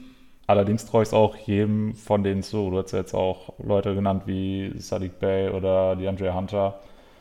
Da, da habe ich eigentlich sogar schon den Schritt im letzten Jahr erwartet und bin da so ein bisschen enttäuscht worden. Aber ich sehe da eben nach wie vor noch äh, das Potenzial, dass man da mehr reißen kann. Ich finde die auch an der Seite von Trae Young sehr passend. Ähm, was auch noch so ein bisschen so Fragezeichen ist, was ich habe, ist, was man jetzt mit Clint Capella macht, und der ist ja auch wirklich permanent in irgendwelchen Trade-Gesprächen, ähm, ob man dann ihn vielleicht tatsächlich noch los wird, ein weiteres Talent vielleicht reinbekommt und dann mehr Verantwortung auch zu Okongu gibt, äh, muss man mal sehen. Aber da äh, denke ich schon, dass die Hawks wieder deutlich weiter oben angreifen können als in den vergangenen Jahren. Sehe ich, wie viele Siege hättest du jetzt den Hawks? 44. 44, okay. Und was wäre dein äh, Team auf Platz Nummer 7? Da habe ich das Team, was äh, viele irgendwie immer sehr, sehr hoch ranken, aber irgendwie jucken die sich ja nicht so wirklich in der Regular Season. Das sind die Miami Heat. Oh, okay, das ist spannend. Die habe ich an Position Nummer 5. Oh, an 5 sogar? Okay, das Ja. Das finde ich interessant. Äh, will, willst du erst oder ja. soll ich? Ich würde, ja, ich kann anfangen. Ähm, ich habe den Heat jetzt hier 46 Siege gegeben. Bei dem Team muss man natürlich sagen, auch wenn man jetzt ähm, zum zweiten Mal innerhalb von drei Jahren in den NBA Finals war, hat man halt im Endeffekt trotzdem wieder verloren. Also steht leider ohne ja, wirklichen Erfolg, ohne Trophäe am Ende da. Und in der ganzen Offseason hat sich ja gefühlt jeder Miami Heat-Fan so gedacht, ja, ist egal, wir kriegen jetzt Damian Lillard und dann greift man nächstes Jahr so richtig an. Ist dann im Endeffekt natürlich nicht so gekommen, das wissen wir alle. Aber immerhin hat man da jetzt so die Gewissheit, was auch zum, so ein bisschen Punkt zum Beispiel gegen ein anderes Team ist, über das wir noch sprechen werden. Weil ähm, ich glaube, oder ich würde die Heat so einschätzen, klar, die finden das jetzt natürlich nicht so prickelnd, äh, dass sie jetzt keinen Damian Lillard bei sich in den Reihen begrüßen dürfen. Aber wenn so die Vergangenheit was bei den Heat bewiesen hat, dass die trotzdem immer äh, im Endeffekt dazu kommen werden, dass sie Leute finden, die dann auch in dieser Heat-Organisation funktionieren werden. Kann, kann, man jetzt schon drüber spekulieren, wer es äh, jetzt in dieser Saison wird. Aber ich weiß nicht, bei den Heat ist es so ein gewisses Grundvertrauen, was ich in ihn habe. Auch wenn natürlich äh, der Kader im Vergleich zur letzten Saison schlechter geworden ist. Mit Spielern wie ähm, Max Drews oder Gabe Vincent hat man Spieler verloren, die ja in, ähm, in der Finals-Serie äh, wichtige Rollen gespielt haben. Die kann man nicht mal ebenso ersetzen. Aber irgendwie, weiß ich nicht, ich habe so ein Grundvertrauen einfach in die Heat, dass sie jetzt zum Beispiel so Leute wie äh, einen Thomas Bryant oder auch ähm, einen Josh Richardson, die jetzt in den vergangenen Jahren eher enttäuscht haben, dass sie die zumindest in der Regular Season gut einsetzen werden. Und deswegen, ja, würde ich die Heat hier ähm, tatsächlich an Position 5 sehen. Ich vertraue halt natürlich auch einfach viel auf Jimmy Butler. Hoffe, dass er jetzt äh, relativ fit durch die ja, Regular Season kommen wird. Aber in, irgendwo hoffe ich natürlich auch, dass die Heat jetzt noch trotzdem Move machen können. Auch wenn es halt nicht für dann so ein Star-Kaliber wie Lillard ist. Aber ich hoffe, dass die da noch irgendwelche Verstärkungen reinholen können. Weil das das Team dann, wenn es so gerade natürlich auch in die heiße Phase der Saison geht, dass es da ein Potenzial hat. Das haben wir jetzt in der Vergangenheit häufig genug gesehen. Gerade zum Beispiel auch in der letzten Saison. Ja, deswegen, ich weiß nicht, bei den Heat habe ich so ein bisschen so ein Grundvertrauen, was ich bei anderen Franchises vielleicht nicht habe. Aber ich kann mir auch vollkommen vorstellen, dass die Heat sich so denken, ja, gehen wir halt wieder übers Play-In und äh, stoßen dann äh, oder stürmen dann äh, tiefen Playoff-Run an. Könnte ich mir natürlich genauso gut vorstellen, aber ich habe sie jetzt tatsächlich ein bisschen besser platziert als Wie viele Sieger hast du ihnen gegeben? 46. 46, okay. Ich habe 43 bei den Heat. Ähm, du hast eigentlich den entscheidenden Punkt schon, schon gesagt. Man hat halt sehr viel auf die Karte Damian Lillard gesetzt und auch danach soll man es ja auch nochmal bei Drew Holiday versucht haben, was ja beides nicht funktioniert hat. Und ich fand halt einfach, dass die ganze Offseason der Miami Heat darauf gestrickt war, dass man eben Damian Lillard bekommt und so einen richtigen Plan B gab es irgendwie nicht so wirklich. Jetzt steht man letztendlich mit leeren Händen da und hat außerdem auch noch weitere wichtige Spieler verloren in Gabe Vincent und Max Drews. Das heißt, das Team ist sogar jetzt gezwungen, wieder irgendeinen Ass aus dem Ärmel zu ziehen. Ähm, was man denen natürlich zutrauen muss nach den vergangenen Jahren. Aber sie müssen es halt auch erstmal machen. Und äh, da will ich erstmal abwarten und sehen, wen man da jetzt noch irgendwie im Köcher hat. Ähm, ja, und wie du auch schon gesagt hast, also das ist halt wirklich so ein Team, wenn die was playen gehen müssen, dann machen die das. Da, das, das interessiert die nicht, dann sollen sie von mir aus machen. Letztes Jahr hatten sie ja noch 44 Siege. Das ist auch so ein Punkt, warum ich ihnen jetzt 43 gegeben habe. Einfach weil ich sie schon auch deutlich schlechter sehe, was den gesamten Kader angeht. Und ähm, ja, wie gesagt, also der Hauptfokus von denen liegt ja dann sowieso auf der Postseason. Alles, was bis dahin passiert, ist halt nebensächlich. Und äh, ja, deshalb, also da wäre ich jetzt wenig überrascht, wenn man wieder die extra Runde übers Play-In geht. Ja, ist, denke ich, auch auf jeden Fall eine ähm, vertretbare Einschätzung. Jetzt ist die Frage, warte, du hast jetzt die Hawks an 6 und Heat an 7, ja, genau. ne? Dein Platz 6 müsste jetzt fehlen, ne? Genau, jetzt habe ich meinen Platz 6, da habe ich die Philadelphia 76ers stehen. Oh, okay, interessant. Ne, die habe ich äh, ein bisschen woanders. Oh, okay. Wer wird jetzt bei dir kommen? Bei mir, also bei mir wäre es ja jetzt als nächstes der Platz 5 und da hätte ich die New York Knicks. Okay, kommen bei mir später. Wo hast du die Sixers? An 4. Ja, gut, da habe ich die Knicks. Äh, dann würde ich sagen, sprechen wir als erstes über die Sixers. Ja, okay. Ähm, den Sixers habe ich jetzt 45 Siege gegeben. Wäre natürlich deutlich schlechter als in der vergangenen Saison, muss man sagen. Allerdings gibt es für mich auch wenig Anlass, sage ich mal, positiv gestimmt, äh, auf die Saison zu blicken, gerade wenn ich jetzt irgendwie Sympathisant der Sixers bin, was ich Gott sei Dank nicht bin. Ähm, nein, Spaß. Aber ich habe ja gerade schon gesagt, so ähm, klar, dass jetzt bei den Heat oder so, dass das Kacke gelaufen ist mit Dame und so, das ist natürlich ärgerlich, sag ich mal. Aber immerhin haben sie jetzt Klarheit und das ist so ein bisschen das, was man bei den Sixers ja nicht sagen kann, weil da natürlich so diese große Unkonstante, die über diesem Team halt schwebt, James Harden ist, der ja seine Trade-Forderung öffentlich gemacht hat, aber jetzt sag ich mal so ein bisschen drauf wartet, dass was passiert. Ähm, und so könnte ich mir gut vorstellen, dass diese ganze Thematik rund um ihn natürlich auch etwas sein kann, was das Team belastet. Ich schätze, wenn er nicht getradet werden sollte, wird er trotzdem irgendwann spielen, gerade jetzt mit diesen neuen CBA-Regeln, dass er dann halt keinen Anspruch mehr wirklich auf sein Gehalt hat. Ich würde ihn jetzt nicht so einschätzen, dass er da komplett drauf scheißt, sondern ich denke, da werden äh, dem James Harden die Millionen schon wichtig sein. Deswegen wird er vielleicht sogar auflaufen. Nur ich kann mir dann irgendwie nicht vorstellen, dass das in dieser Teamkonstellation dann gut funktionieren wird. Und so, ja, ich weiß nicht, generell war ich einfach kein großer Fan der 76ers Offseason. Hast äh, viele deiner Rollenspieler verloren, oder was heißt Rollenspieler, aber schon Spieler, die dir von der Bank irgendwo äh, teilweise wichtige Minuten gegeben haben oder dessen Skillset du einfach gebraucht hast, wie äh, ein Josh Niang zum Beispiel, dessen Shooting äh, du auf jeden Fall vermissen wirst. Klar, dafür hast du dir dann zum Beispiel so einen wie Danny Green zurückgeholt und so, das ist ganz nice. Aber ansonsten, keine Ahnung, signst du da unzählige Center wie Mo Bamba oder Dwayne Deadman, verlängerst aber auch zeitgleich mit Paul Reed und Montrezl Harrell und so. Äh, also, ich weiß nicht, irgendwie gibt mir irgendwie dieses Sixers Offseason und so, dieser ganze Outlook gibt mir nicht so viel. Also du hast so einen Hoffnungsträger wie eine Maxi und natürlich den amtierenden MVP mit Joel Embiid. Aber gerade auch wenn ich so die Konkurrenz angucke im Osten, da denke ich mir so, ja, die sind alle irgendwo zumindest etwas, wenn nicht sogar sehr viel besser geworden. Und bei den Sixers, finde ich, kann man das einfach gar nicht so richtig bewerten. Klar, das kann sich jetzt noch ändern, je nachdem, was sie halt im Gegenzug für Harden bekommen. Ich denke mal, es wird so ziemlich alles besser sein als ein unmotivierter Harden. Aber so ganz verstehe ich da auch nicht die Vorgehensweise, muss ich sagen. Ja, da gebe ich dir recht, das ist so ein bisschen, so schon so ein bisschen undurchsichtig, was man da jetzt tatsächlich vorhatte. Äh, warum ich die Sixers trotzdem noch an vier habe, und das kann ich gerade auch mal sagen, ich habe den 47 Siege gegeben, also sind wir da auch eigentlich wieder sehr nah beieinander.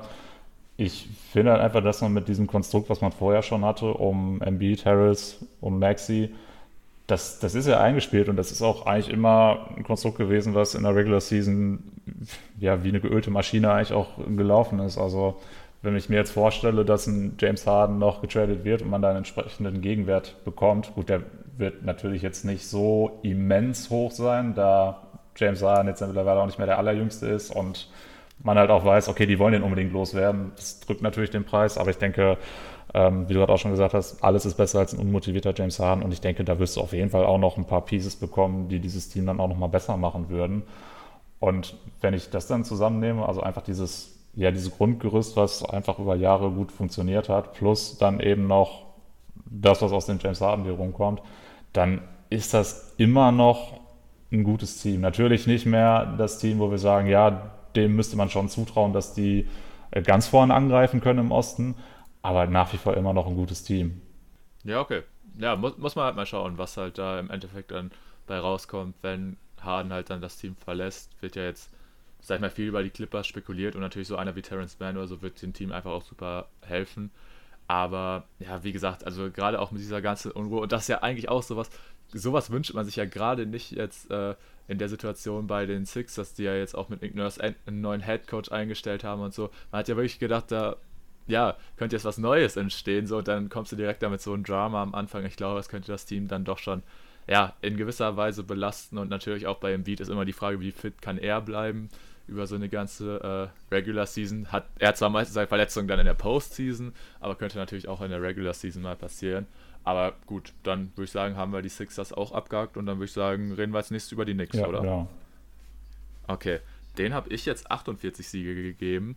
Und du hast ja auch schon jetzt gerade bei den Sixers so ein bisschen angeschnitten, so diese Konstanz, wenn so ein Team auch schon länger zusammenspielt, das äh, ist, denke ich, auf jeden Fall auch positiv zu bewerten. Und das, finde ich, kann man bei Knicks jetzt auf jeden Fall sagen. Klar, Jalen Brunson zum Beispiel haben sich erst in der letzten Saison reingeholt, aber was der für einen positiven Einfluss dann auf dieses gesamte Team hat, das haben wir ja gesehen.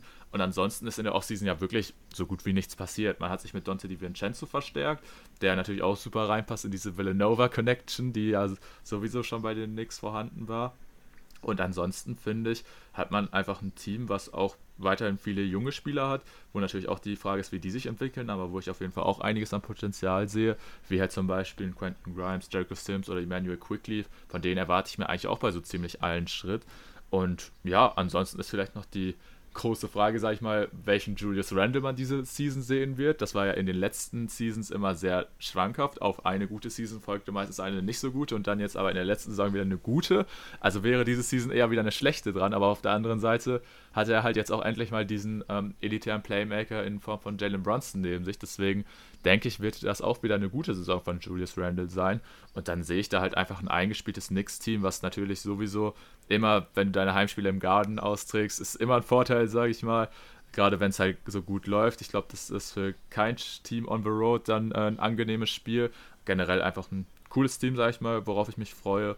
Und das ist ja auch so ein Team, was noch viele mh, hm, Assets, sage ich mal, hat, was ja auch so ein bisschen, sage ich mal, abwarten kann, ob sich noch mehr vielleicht was ergibt in Richtung Stars oder überhaupt auf dem Trademark. Deswegen finde ich, sind die Knicks da in einer sehr komfortablen Rolle und sind für mich halt, wie gesagt, auch das erste Team dann im Homecourt. Und ich habe den Knicks 48 Siege gegeben. Ja, den habe ich 46 Siege gegeben, also die zwei Siege, die ich den Sixers mehr gegeben habe ähm, und den Knicks dafür weniger, das hast du einfach genau umgedreht.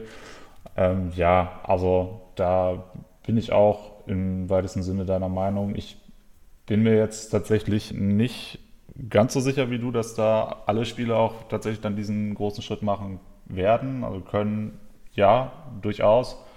Ähm, wenn man sich die Kaderveränderung angeguckt hat, im, im, Endeffekt hast du ja Derrick Rose gegen Dante DiVincenzo äh, getauscht, um das jetzt mal ganz verkürzt darzustellen. Ähm, ich denke, da, wenn man sich da gerade mal das Alter anguckt, sollte das auf jeden Fall kein, kein Nachteil für die Knicks sein. Ähm, ja, Konstanz ist halt eben so, so ein bisschen so die, die Sache. Wenn ihr die letzten Jahre angeguckt hast, irgendwie war es ja gefühlt immer so, nach einer guten Saison folgte eine schlechte. Die letzte Saison war gut. Also müssen die jetzt beweisen, dass diese Serie eigentlich Bullshit ist. Ähm, also bin ich da mal gespannt, ob die halt die, ihre Gewohnheit brechen können, was das angeht. Ähm, aber ja, ich meine, wenn du ein Team hast, was zum großen Teil zusammengeblieben ist, das auch schon über längere Zeit und man in der gesamten Altersstruktur her jetzt auch noch nicht so so das ganz hohe Alter hat, was man bei den Knicks ja schon auf jeden Fall noch sagen kann, dann kann da natürlich auch noch ähm, viel, viel nach vorne gehen. Ähm, muss man mal so ein bisschen gucken. Also letztes Jahr hatten die Knicks 47 Siege oder bin ich jetzt sogar ein Sieg drunter. Das, okay, das, das, das tut mir jetzt tatsächlich ein bisschen, ein bisschen weh, weil das ist eigentlich erstmal nicht so, nicht so ganz nachvollziehbar. Und du sagst, ja, die müssen eigentlich Schritte nach vorne gehen und dann holen die aber trotzdem weniger Siege. Aber andersrum hat man natürlich auch dann vorne noch so ein paar andere Teams, die sehr viele Siege holen werden. Also ja, muss man mal gucken. Äh, überrascht wäre ich natürlich auch nicht, wenn es für die Knicks dann doch für den Homecourt reicht. Ähm, aber ich glaube, so ganz viel mehr wird es dann trotzdem nicht sein, weil ich da dann, dann auch noch drei andere Teams sehe, die, das kann ich jetzt schon mal so ein bisschen vorwegnehmen, die sich, was die Sieganzahl geht, dann doch deutlich vor den Knicks und auch vor den Sixers und allem, was noch danach kommt. Alles klar, dann würde ich sagen, lass uns doch direkt mit diesem Top-Trio weitermachen. Ich habe da jetzt auch einen kleinen Sprung an, äh, drin, was die Sieganzahl angeht. Ich habe jetzt an Position Nummer 3 die Cleveland Cavaliers. Kommt die bei dir auch schon? Nein. Okay. Hast du dann die Milwaukee Bucks oder die Boston Celtics an 3? Ich habe an 3 die Celtics. Das ist spannend, weil die habe ich an 1. Hm, okay. Dachte ich mir sogar äh, fast. Wen hast du denn an zwei? An zwei habe ich die Bugs. Ja, gut. Das ist jetzt natürlich dann äh, spannend. Über wen reden wir denn dann als erstes? Also das ist jetzt, jetzt haben wir viele Optionen, ne? Ähm, ja. Da du ja mit dem Osten anfängst, dann würde ich sagen, machen wir mit einem äh, Platz 3 weiter und das wären ja die Cavs. Genau. Äh, reden wir über die Cleveland Cavaliers. Ist ja auch ein Team, was mir ähm, gerade in den letzten Jahren auch ziemlich viel Spaß gemacht hat. Deswegen, ich freue mich richtig auf die Cavs dieses Jahr. Und ich denke auch, dass sie eine richtig, richtig gute Regular Season spielen werden. Ich habe jetzt einfach noch nicht so diesen Sprung gesehen, dass sie es wirklich bis nach ganz oben an die Spitze schaffen werden. Weil ich finde, dafür haben die Celtics und Bucks jetzt Moves gemacht, die sie einfach noch ein bisschen weiter nach oben bringen. Natürlich muss man auch gucken, inwieweit das dann mit der Fitness und so klappt. Da haben die äh, Cavaliers halt einfach den Vorteil, dass sie natürlich auch ein sehr junges Team sind und dadurch da grundsätzlich eher nicht so viele Probleme mit haben sollten. Und natürlich auch gerade bei diesen jungen Spielern, ich hatte es auch schon bei der Magic angesprochen, irgendwo passiert dann halt so eine intrinsische Entwicklung. Also man kann einfach davon äh, ausgehen, dass die sich verbessern werden. Aber ähm, ja, wenn ich dann noch was Positives anfügen sollte, wäre es auf jeden Fall auch in der Offseason, dass man sich durch viel neues Shooting definitiv verstärkt hat. Ähm, Personen von Max Shoes und George Niang, die werden definitiv sehr helfen und auch ihre wichtigen Minuten sehen. Allerdings, was so ein bisschen mein Kritikpunkt ist, dass ich finde, es ist schon ein enormer Qualitätsverlust, wenn man dann so ein bisschen auch auf die Bank jetzt blickt. So klar, bei den Celtics und bei den Bucks, da werden wir gleich die so ein bisschen die Kritik haben, dass die Bank dünn sein wird, also dass es nicht so die tiefste Rotation ist. Die Cavs haben Leute, aber ich finde, der Qualitätsverlust ist schon wirklich sehr stark. Jetzt hat man natürlich gerade zum Beispiel auch ähm, bei den Playmakern, dadurch, dass jetzt ein Ricky Rubio aufgrund seiner äh, mentalen Probleme auf absehbare Zeit nicht beim Team sein wird, finde ich, ist da schon eine enorme Lücke, gerade wenn man sich dann so von den Backup-Playmakern anguckt. Hast du jetzt so Leute wie Ty Jerome oder so zwar noch drin, aber ich finde, da geht ja schon ein bisschen was ab. Oder gerade auch bei den Bigs so, äh, klar, man wird dafür sorgen, dass in erster Linie entweder Jared Allen oder ähm, Mobley auf dem Feld sein werden.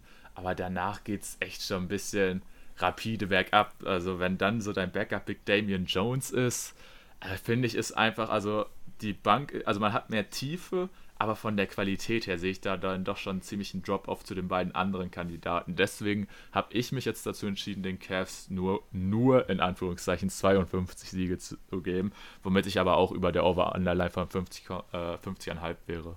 Okay, also ich habe den Cavs ganze 54 Siege gegeben. Also tatsächlich sind wir selbst da auch immer noch recht nah beieinander. Ja. Ähm, was die Argumentation angeht, glaube ich, haben wir jetzt aber auch bisher die größte Abweichung. Also ich, ich sehe die Cavs-Teams so. Du hast insgesamt immer noch ein recht junges Team, was letztes Jahr ja auch schon 51 Siege geholt hat. Und du hast dir jetzt mit Max Drews auf dem Flügel noch einen Shooter reingeholt, den dieses Team so letztes Jahr schon vermissen lassen hat. Das heißt, du hast jetzt irgendwo ja quasi die Möglichkeit, ihn starten zu lassen und dafür einen Okoro auf die Bank zu setzen. Ähm, Führt dazu, dass man defensiv wahrscheinlich ein bisschen schwächer wird, aber andersrum, man hatte letztes Jahr die beste Defense der gesamten Liga und mich würde es schwer überraschen, wenn man mit, ähm, ja, mit Jared Allen und Evan Mobley es nicht schaffen würde, wieder in den Top 3 zu landen.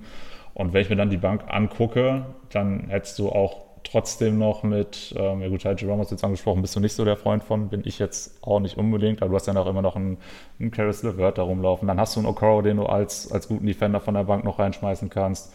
Äh, du hast immer noch ein, ähm, äh, jetzt, wen wollte ich denn jetzt gerade ansprechen noch? Äh, George Niang, genau, den hast du ja reingeholt, hast du immer noch auch einen weiteren guten Shooter von der Bank. Dean Wade hat mir im letzten Jahr auch äh, an einigen Stellen ganz, ganz ordentlich gefallen. Also ich finde, was die Spieleranzahl angeht, die wirklich ähm, relevante Minuten gehen können, da haben die Cavs einfach mehr aufzubieten als die Celtics und die Bucks. Da ist es ja, dass, wenn wir jetzt, beispielsweise mal die Celtics angucken, da ist es so, dass du sechs Leute, die willst du irgendwie durch die Regular Season ziehen, damit die in den Playoffs fit sind, weil alles, was danach kommt, stand jetzt halt wirklich nicht sonderlich vielversprechend aussieht. Da finde ich, stehen die Cavs schon besser da. Und ähm, ja, wie gesagt, dass das auch einfach ein junges Team ist, ähm, werden die wahrscheinlich auch mehr Bock auf die Regular Season haben als die anderen beiden. Zumal die Cavs jetzt ja auch noch nicht, anders als die anderen beiden, noch nicht in den Finals waren und vielleicht noch nicht an diesem Punkt sind, wo die sagen, ja, Regular Season schön und gut, aber das, was danach kommt, ist eben das, was für uns viel mehr im Fokus steht. Und deswegen kann ich mir einfach vorstellen, dass dieses, dieser Kader, dieses Kaderkonstrukt, was man da jetzt hat, dazu führen kann, dass man auch eine absolute Maschine in der Regular Season ist und dann auch im Osten dann letztendlich vorne weglaufen wird. Ja, also würde mich jetzt auch null verwundern, wenn das so passieren würde. Ich habe generell halt dieses Top-Trio, würde mich jetzt keine Konstellation verwundern, wenn jetzt es so kommt, wie du sagst oder wie ich es jetzt gerade hier stehen habe oder halt dann doch Milwaukee an die 1 geht. Das würde mich jetzt gar nicht so verwundern, ehrlich gesagt. Also da finde ich generell reden wir einfach über eine sehr hohe Qualität, aber gerade natürlich auch den Punkt, den du jetzt genannt hast, dass man noch nicht so äh, tief in den Playoffs oder so war, dass es natürlich dann bestimmt auch mal eine extra Motivation ist, sich den Top-Seed zu sichern. Das äh, kann ich auf jeden Fall auch äh, nachvollziehen. Gut, ich glaube, dann haben wir äh, alles zu den Cavs gesagt und dann, äh, ja, die Bucks hatten wir ja beide an zwei, ne? Ja, genau. Da habe ich jetzt 54 Siege bei den Bucks stehen. Ich habe 52. Okay. Was natürlich die große Nummer ist bei den Bucks, jetzt können wir endlich drüber reden. Damian Lillard ist ein Milwaukee Buck und spielt in der kommenden Saison mit Janis zusammen. Und das wird einfach sowas von verrückt werden, die beiden offensiv zusammenspielen zu sehen. Ich freue mich enorm darauf. Deswegen, das wird so eine Killer-Kombi. Und ich hoffe, hoffe einfach, dass beide schaffen, fit zu bleiben. Weil, wenn das passiert, dann werden die Bucks offensiv so eine zerstörerische Power aufbieten können. Wenn dann noch Chris Middleton fit ist, das wäre natürlich dann richtig toll. Dann hast du wirklich eins, ein Top-Trio in der Liga, finde ich. Und ähm, ja, das ist jetzt ja meistens äh, gerade in der Regular Season trägt dich Offense, finde ich teilweise noch sogar ein bisschen mehr äh, als vielleicht sogar dann in den Playoffs. Also ist natürlich in beiden Fällen wichtig, aber gerade in der Regular Season, wenn du da einfach so eine so viel Qualität in der Offense hast, denke ich, wird dir das auf jeden Fall von Vorteil sein. Bei der Defense wird es halt dann teilweise jetzt ein bisschen schwierig, dadurch, dass man natürlich so Leute wie Holiday, Javon Carter und so alle verloren hat. Ein PJ Tucker jetzt schon länger weg ist oder so, der natürlich damals bei der Championship 21 eine wichtige Rolle gespielt hat. So diese Leute hat man halt mittlerweile nicht mehr. Deswegen auf, ja, auf diesen Flügelpositionen wird es ein bisschen schwierig. Vielleicht kann man da noch irgendwas mit Trades oder so einfädeln.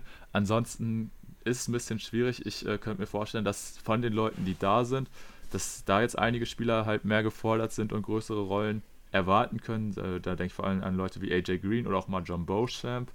Weil ansonsten finde ich das Team gerade auf den großen Positionen ist auch relativ tief, aber sonst wird es ein bisschen eng. Dass jetzt zum Beispiel auch so ein Cameron Payne so dein Backup-Playmaker und so ist, finde ich jetzt nicht so toll, auch wenn er das teilweise im Phoenix schon ganz gut gemacht hat.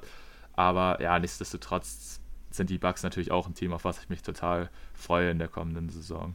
Ja, da gehe ich auch vollkommen mit. Also gerade dieses Duo aus Dame und Janis, das, das wollen wir alle unbedingt sehen. Da können wir uns alle riesig drauf freuen. Was halt bei mir auch neben der Tiefe auf den Flügel so ein bisschen Sorgen bereitet, oder Sorgen ist auch übertrieben, aber ja, was mich halt noch nicht so hundertprozentig überzeugt, ist auch, dass dieses Team halt mittlerweile wirklich nicht mehr das Jüngste ist, muss man wirklich so sagen. Und du hast ja dann eben auch Leute bei, wie Chris Middleton oder auch ein Brook Lopez, die auch immer mal äh, Probleme mit Verletzungen hatten. Deshalb glaube ich da eben auch, dass man da nicht immer das Team auch in Bestbesetzung sehen wird. Da wird es mit Sicherheit auch den einen oder anderen geben, der dann mal des Öfteren eine Pause bekommen wird, einfach weil die Bucks halt jetzt auch wissen, okay, wir haben hier einen Superstar, der jetzt schon mehrfach gedroht hat, dass er vielleicht doch nicht den Rest seines Lebens bei dem Team bleiben möchte, wenn wir nicht gewinnen. Und da denke ich, wird der Fokus dann doch auch absolut auf den Playoffs liegen, dass man da eben dann nicht mehr unbedingt versucht, über 60 Siege zu holen. Dass das Team natürlich trotzdem extrem schwer zu schlagen ist und dass da auch sehr viel von alleine funktionieren wird. Ich denke, da sind wir uns auch alle mehr oder weniger einig. Ja, aber wie gesagt, dadurch, dass man da auf einer wichtigen Position doch relativ dünn ist und man eben diese gesundheitliche Historie hat, denke ich, dass man da dann auch an der einen oder anderen Stelle mal einen Gang zurückschalten wird. Ja, kann natürlich auf jeden Fall auch passieren. Äh, stimme ich dir zu. Aber muss man halt, wie gesagt, also gerade mit den Verletzungen oder Ausfällen, kann man halt einfach nicht so ganz einschätzen. Gerade ja jetzt auch zu dieser neuen Saison, wo du diese Regelung hast mit den äh, Nominierungen für zum Beispiel die All-NBA-Teams, dass du da 65 Spiele absolvieren musst weiß man natürlich nicht, inwieweit das manchen Spielern wichtig ist, inwieweit sie drauf scheißen werden. Aber ich denke, das wird schon oder könnte schon dazu führen, dass gerade von den Topstars, dass die natürlich zusehen wollen, dass sie möglichst Spieler, viele Spiele absolvieren werden. Deswegen, ja, einfach mal gucken, inwieweit das dann Einfluss haben wird. Und ja, dann würde ich sagen, äh, sind nur noch die Celtics offen. Äh, die habe ich jetzt an 1 platziert mit 56 Siegen. Oh, okay. Ich habe denen tatsächlich nur 51 gegeben. Spannend. Okay, sind wir da ein bisschen ähm, auseinander. Du hast es ja, glaube ich, vorhin auch schon mal kurz angesprochen, dass du bei denen halt die Rotation für sehr dünn hältst. Das sehe ich ähnlich, muss ich sagen. Also du hast ja jetzt von sechs Leuten in erster Linie geredet, die ich da auch sehen werde, gerade in Richtung Playoffs, aber ich denke, es wird für die Regular Season ausreichend sein. Klar, die Big-Rotation ist schwierig, sag ich mal, mit El Horford und Porzingis, die natürlich zum einen wegen Alter, zum anderen wegen Verletzungen wahrscheinlich halt auch, na, muss man gucken, wie man die so durch die Regular Season bekommt. Allerdings muss man sagen, zum Beispiel Robert Williams, den man jetzt davor hatte, der war ja auch jetzt keiner, der äh, immer fit war oder so. Klar, so ein Abgang wie von Grant Williams, der tut weh, der war eigentlich immer eine Konstante in der Regular Season. Aber ja, muss man jetzt mal schauen, wie es gerade auf den großen Positionen aussieht. Aber ich fand auch in der vergangenen Regular Season, auch wenn der Typ natürlich teilweise ein bisschen gemied worden ist für seine äh, Defense bei Corner Freeze. Luke Cornett fand ich hat seine Sache eigentlich für Regular Season Verhältnisse ganz ordentlich gemacht. Ich finde auch einen Wenyan Gabriel einen interessanten Pickup. Der hat mir eigentlich auch gerade gegen ähm, Ende der Regular Season bei den Lakers noch ganz gut gefallen. Und deswegen muss man mal gucken, wie die sich so halt bei den Celtics jetzt einfügen werden. Und ja, man redet halt immer davon, dass das Team dünn ist, aber ich sehe gerade jetzt äh, auch ein paar Breakout-Kandidaten nichtsdestotrotz im Roster. So ein Peyton Pritchard, der sich jetzt ja auch einen neuen Vertrag verdient hat, ist, finde ich, auch ein guter äh, Backup-Guard von der Bank in der Regular Season. Auch ein Sam Hauser, dessen Shooting wichtig sein wird. Und ansonsten hat man halt noch so ein paar interessante Pickups gemacht, wo ich mir schon vorstellen könnte, dass da was ähm, passieren könnte, wie ein Lamar Stevens oder auch ein äh, Mikhailuk, den man äh, sich reingeholt hat. Also das sind Namen, wo ich denken würde, ja, für die Playoffs ist es vielleicht ein bisschen dünn, aber gerade für die Regular Season finde ich, ist das ein Team, was so sollten sie fit bleiben und so richtig verletzungsanfällig ist ja eigentlich auch nur Porzingis, dass das schon halt auch so funktionieren kann. Wie gesagt, natürlich alles ein bisschen ist anders, dadurch, dass man schon einiges auch verändert hat. Aber ich hoffe vielleicht auch einfach so ein bisschen, dass diese Veränderungen, für die man sich jetzt entschlossen hat in Boston, dass die jetzt auch einen positiven Effekt haben werden. Ja, das, das hoffe ich auch, absolut muss man wirklich so ein bisschen gucken. Also ich finde, es ist schon irgendwo sehr, sehr dünn gestrickt, was man da jetzt, was man sich da jetzt aufgebaut hat für die Regular Season. Äh, vielleicht nochmal kurz zu Luke Cornett. Meinst du, es gibt in NBA History irgendeinen Spieler, der so effektiv verteidigt, wenn er so weit von seinem Gegner entfernt steht? Wahrscheinlich nicht. Ähm, es kann schwierig werden, ja. Ganz schwierig dann. Ja, also, ja, wie gesagt, also du hast halt diese sechs Leute, von denen du schon irgendwo sagen kannst, kein Team hat eine bessere Top 6, die man mit zum Spiel nehmen kann als die Boston Celtics, das mit Sicherheit. Aber du bist halt wirklich sehr davon abhängig, dass die Leute, die du gerade angesprochen hast, wie Peyton Pritchard oder auch Sam Hauser, Wayne Gabriel, dass sie halt wirklich auch in der Lage sind, dieses Team durch die Regular Season zu ziehen, damit die anderen Leute so viele Pausen bekommen, wie, wie irgendwie möglich. Denn ähm, ja, wenn jetzt sich an dem Kader nicht mehr großartig was verändert und du musst mit sechs Leuten in die in die Playoffs gehen. Das ist halt wirklich, wirklich schon dann, dann ein großes Risiko, was man da eingeht. Ähm, ja, wie gesagt, also diese sechs Leute, die haben es dann natürlich auch absolut in sich, keine Frage. Dass man sich auch einen Drew Holiday reingeholt hat, nachdem die Bucks ihn abgegeben haben, um sich mit Lillard zu verstärken, ist auch so von der Storyline irgendwie total geil, finde ich. Äh, bin aber sehr gespannt, wie, wie das dann aussehen wird. Ähm, ich weiß gar nicht, ähm, hast du eine klare Vorstellung, welche fünf Leute von diesen sechs immer starten werden? Ich schätze, Horford wird von der Bank kommen und das dann, dann das Line-Up aus Holiday, White, Brown, Tatum und Porzingis bestehen wird, mhm. weil ja, Porzingis, wie gesagt, wird halt de facto einfach, weil es Christoph Porzingis ist, ein paar Spiele verpassen, dann wird Horford reinrutschen. Aber ich schätze mal, das wird so die Konstellation sein, dass dann auch ein Peyton Pritchard so der Lead Guard von der Bank sein wird. Ich schätze, dann wird viel Tatum mit den äh, Bankspielern spielen. Aber man hat, sag ich mal, auch ein paar Möglichkeiten. Derek White hat ja auch schon gezeigt, dass er in der Rolle von der Bank funktionieren könnte, wobei ich ihn eigentlich ziemlich klar als Starter sehen würde. Ja, muss man so ein bisschen gucken. Ne? Also, so wie du es jetzt beschrieben hast, ist eigentlich auch das, an was ich zuerst gedacht hatte. Das würde ja im Umkehrschluss bedeuten, dass wir Tatum sehr viel auf der 4 sehen werden. Da ja, kann es halt natürlich auch sein, dass man sagt, man will ihn vielleicht doch lieber auf der 3 sehen. Wobei Joe Mosula ja doch scheinbar jemand ist, der sehr gerne möglichst klein spielt.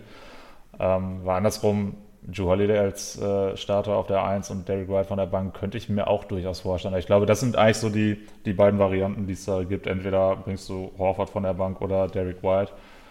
Ich meine, jetzt in der Preseason hat man sogar oft Holiday von der Bank gebracht. Lag aber vielleicht auch einfach daran, dass er noch nicht so eingespielt war. Aber ja, äh, muss man einfach mal schauen. Finde ich auf jeden Fall äh, ja, interessant, was man da machen wird. Auch wie Joe Missoula sich allgemein als Head Coach entwickeln wird. Denn was so äh, ja, Coaching-Decisions angeht, da schien er ja auch noch ein bisschen, bisschen grün zu sein. Ähm, muss man mal gucken, ob, äh, ob man da auch noch eine klare Entwicklung sehen kann im Laufe der kommenden Saison. Aber ja, das Team an sich, da kann man auf jeden Fall sehr interessiert verfolgen, ob jetzt dieser Move, Markus Smart abzugeben, sich tatsächlich so auszahlt. Vielen Fans äh, blutet ja immer noch das Herz, aber ähm, ja, ich sehe irgendwo den, das Ziel, was man damit verfolgt und wenn es sich auszahlt, dann haben die Celtics natürlich auch alles richtig gemacht.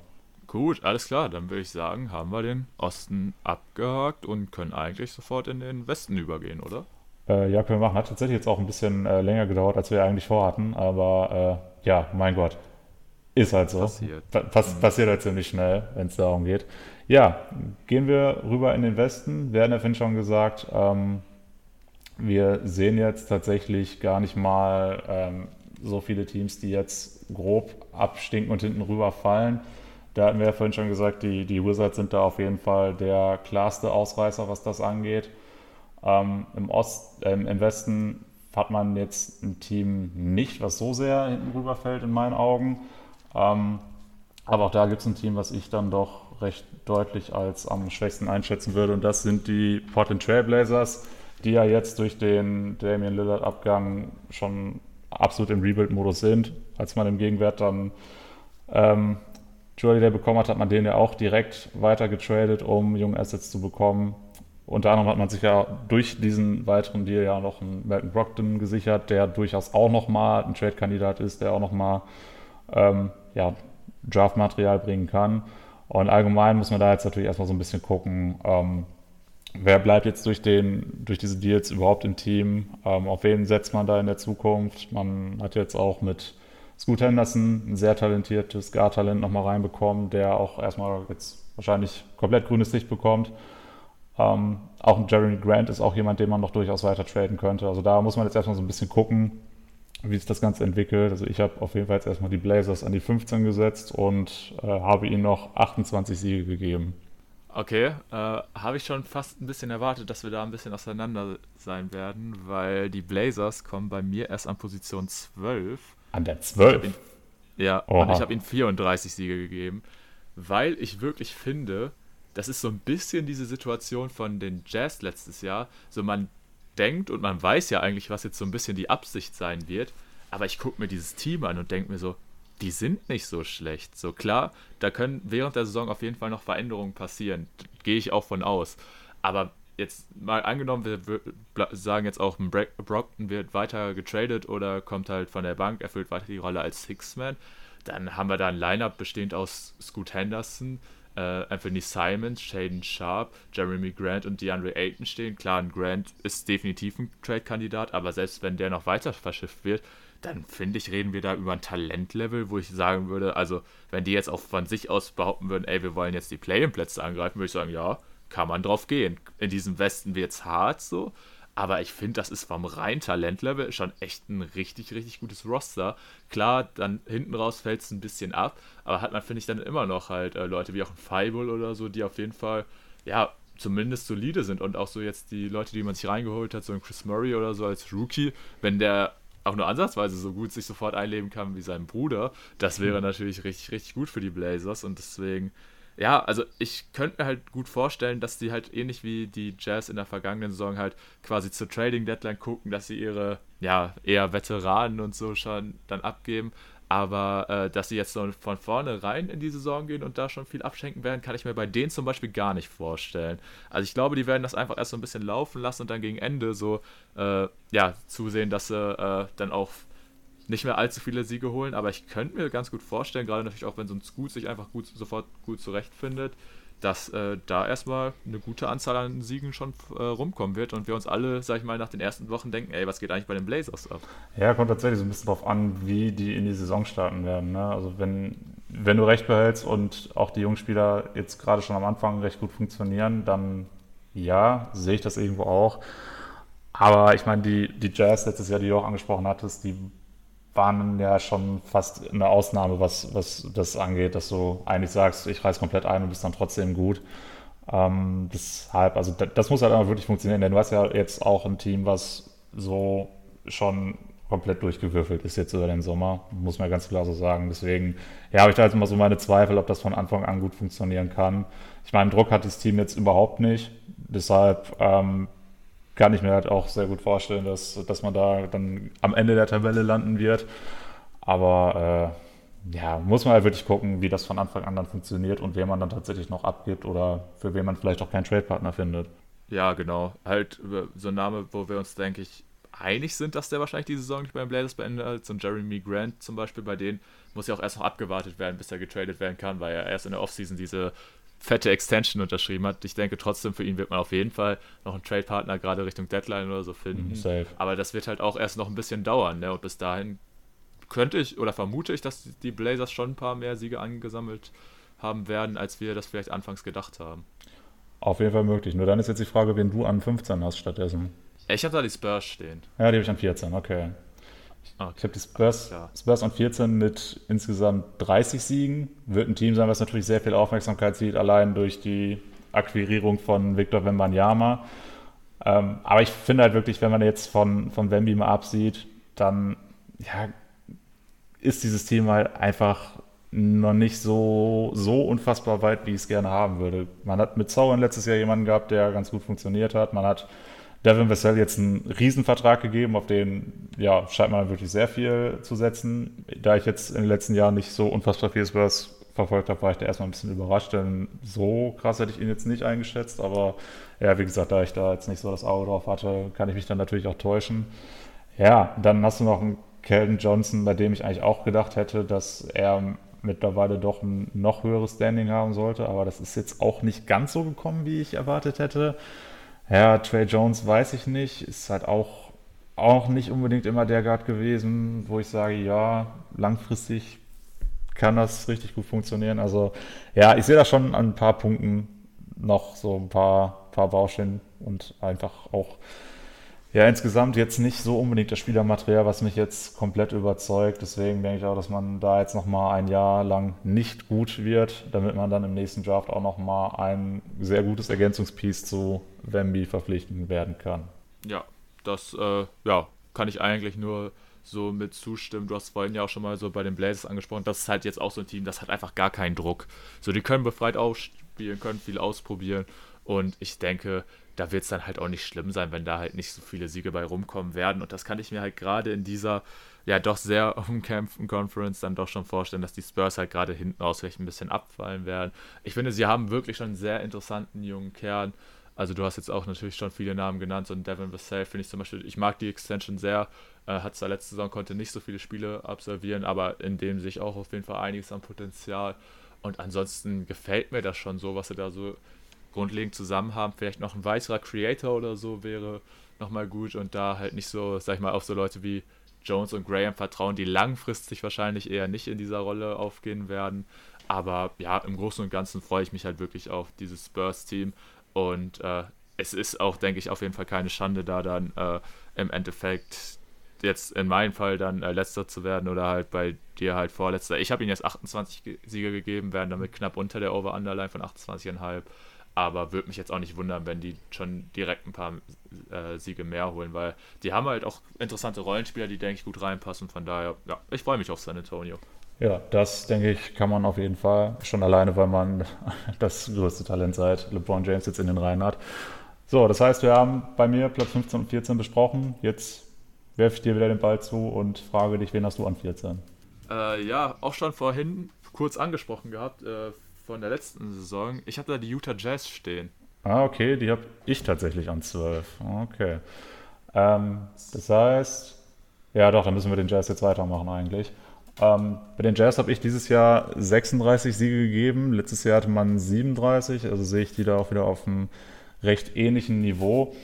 Ähm, was halt wirklich die Schwierigkeit für dieses Team sein wird, ist, denke ich, die Tatsache, dass man im letzten Jahr natürlich enorm von diesem verdammt guten Saisonstart profitiert hat. Äh, wenn man jetzt die ersten sechs Wochen oder was weiß ich, was man so ein bisschen ausklammert und sich dann nur den Rekord danach anguckt, dann wird er wahrscheinlich deutlich schlechter aussehen. Ähm, aber ich finde, dass man letztes Jahr eben schon gezeigt hat, dass dann doch deutlich mehr in diesem Team steckt, als wir alle erwartet haben. Ähm, da wird wahrscheinlich jetzt auch so ein bisschen die Frage sein, wenn man jetzt nochmal schon ein ganzes Jahr zusammen war, äh, wie man darauf aufbauen kann, was da noch für eine Entwicklung möglich ist. Ähm, man hat ja letztes Jahr auch mit Walker Kessler einen Spieler gehabt, der ganz am Ende sogar doch in der Rookie of the Year Conversation war. Ähm, da bin ich auch gespannt, was er jetzt für Schritte gehen kann. Er hat jetzt auch die, äh, die Team USA Experience sogar hinter sich. Also ja, mal schauen, ähm, wie nachhaltig da, was man da erkennen kann. Dazu bin ich mal sehr gespannt, was man jetzt mit John Collins macht. Ähm, oder ob der überhaupt eine Zukunft in dem Team hat. Das ist halt wirklich so eine Frage. Auch ein Spieler gewesen, wo ich immer gedacht habe, da müsste doch eigentlich deutlich mehr gehen, als wir bei den Hawks gesehen haben. Ähm, ob er das jetzt vielleicht bei den Jazz zeigen wird oder zeigen darf, muss man gucken.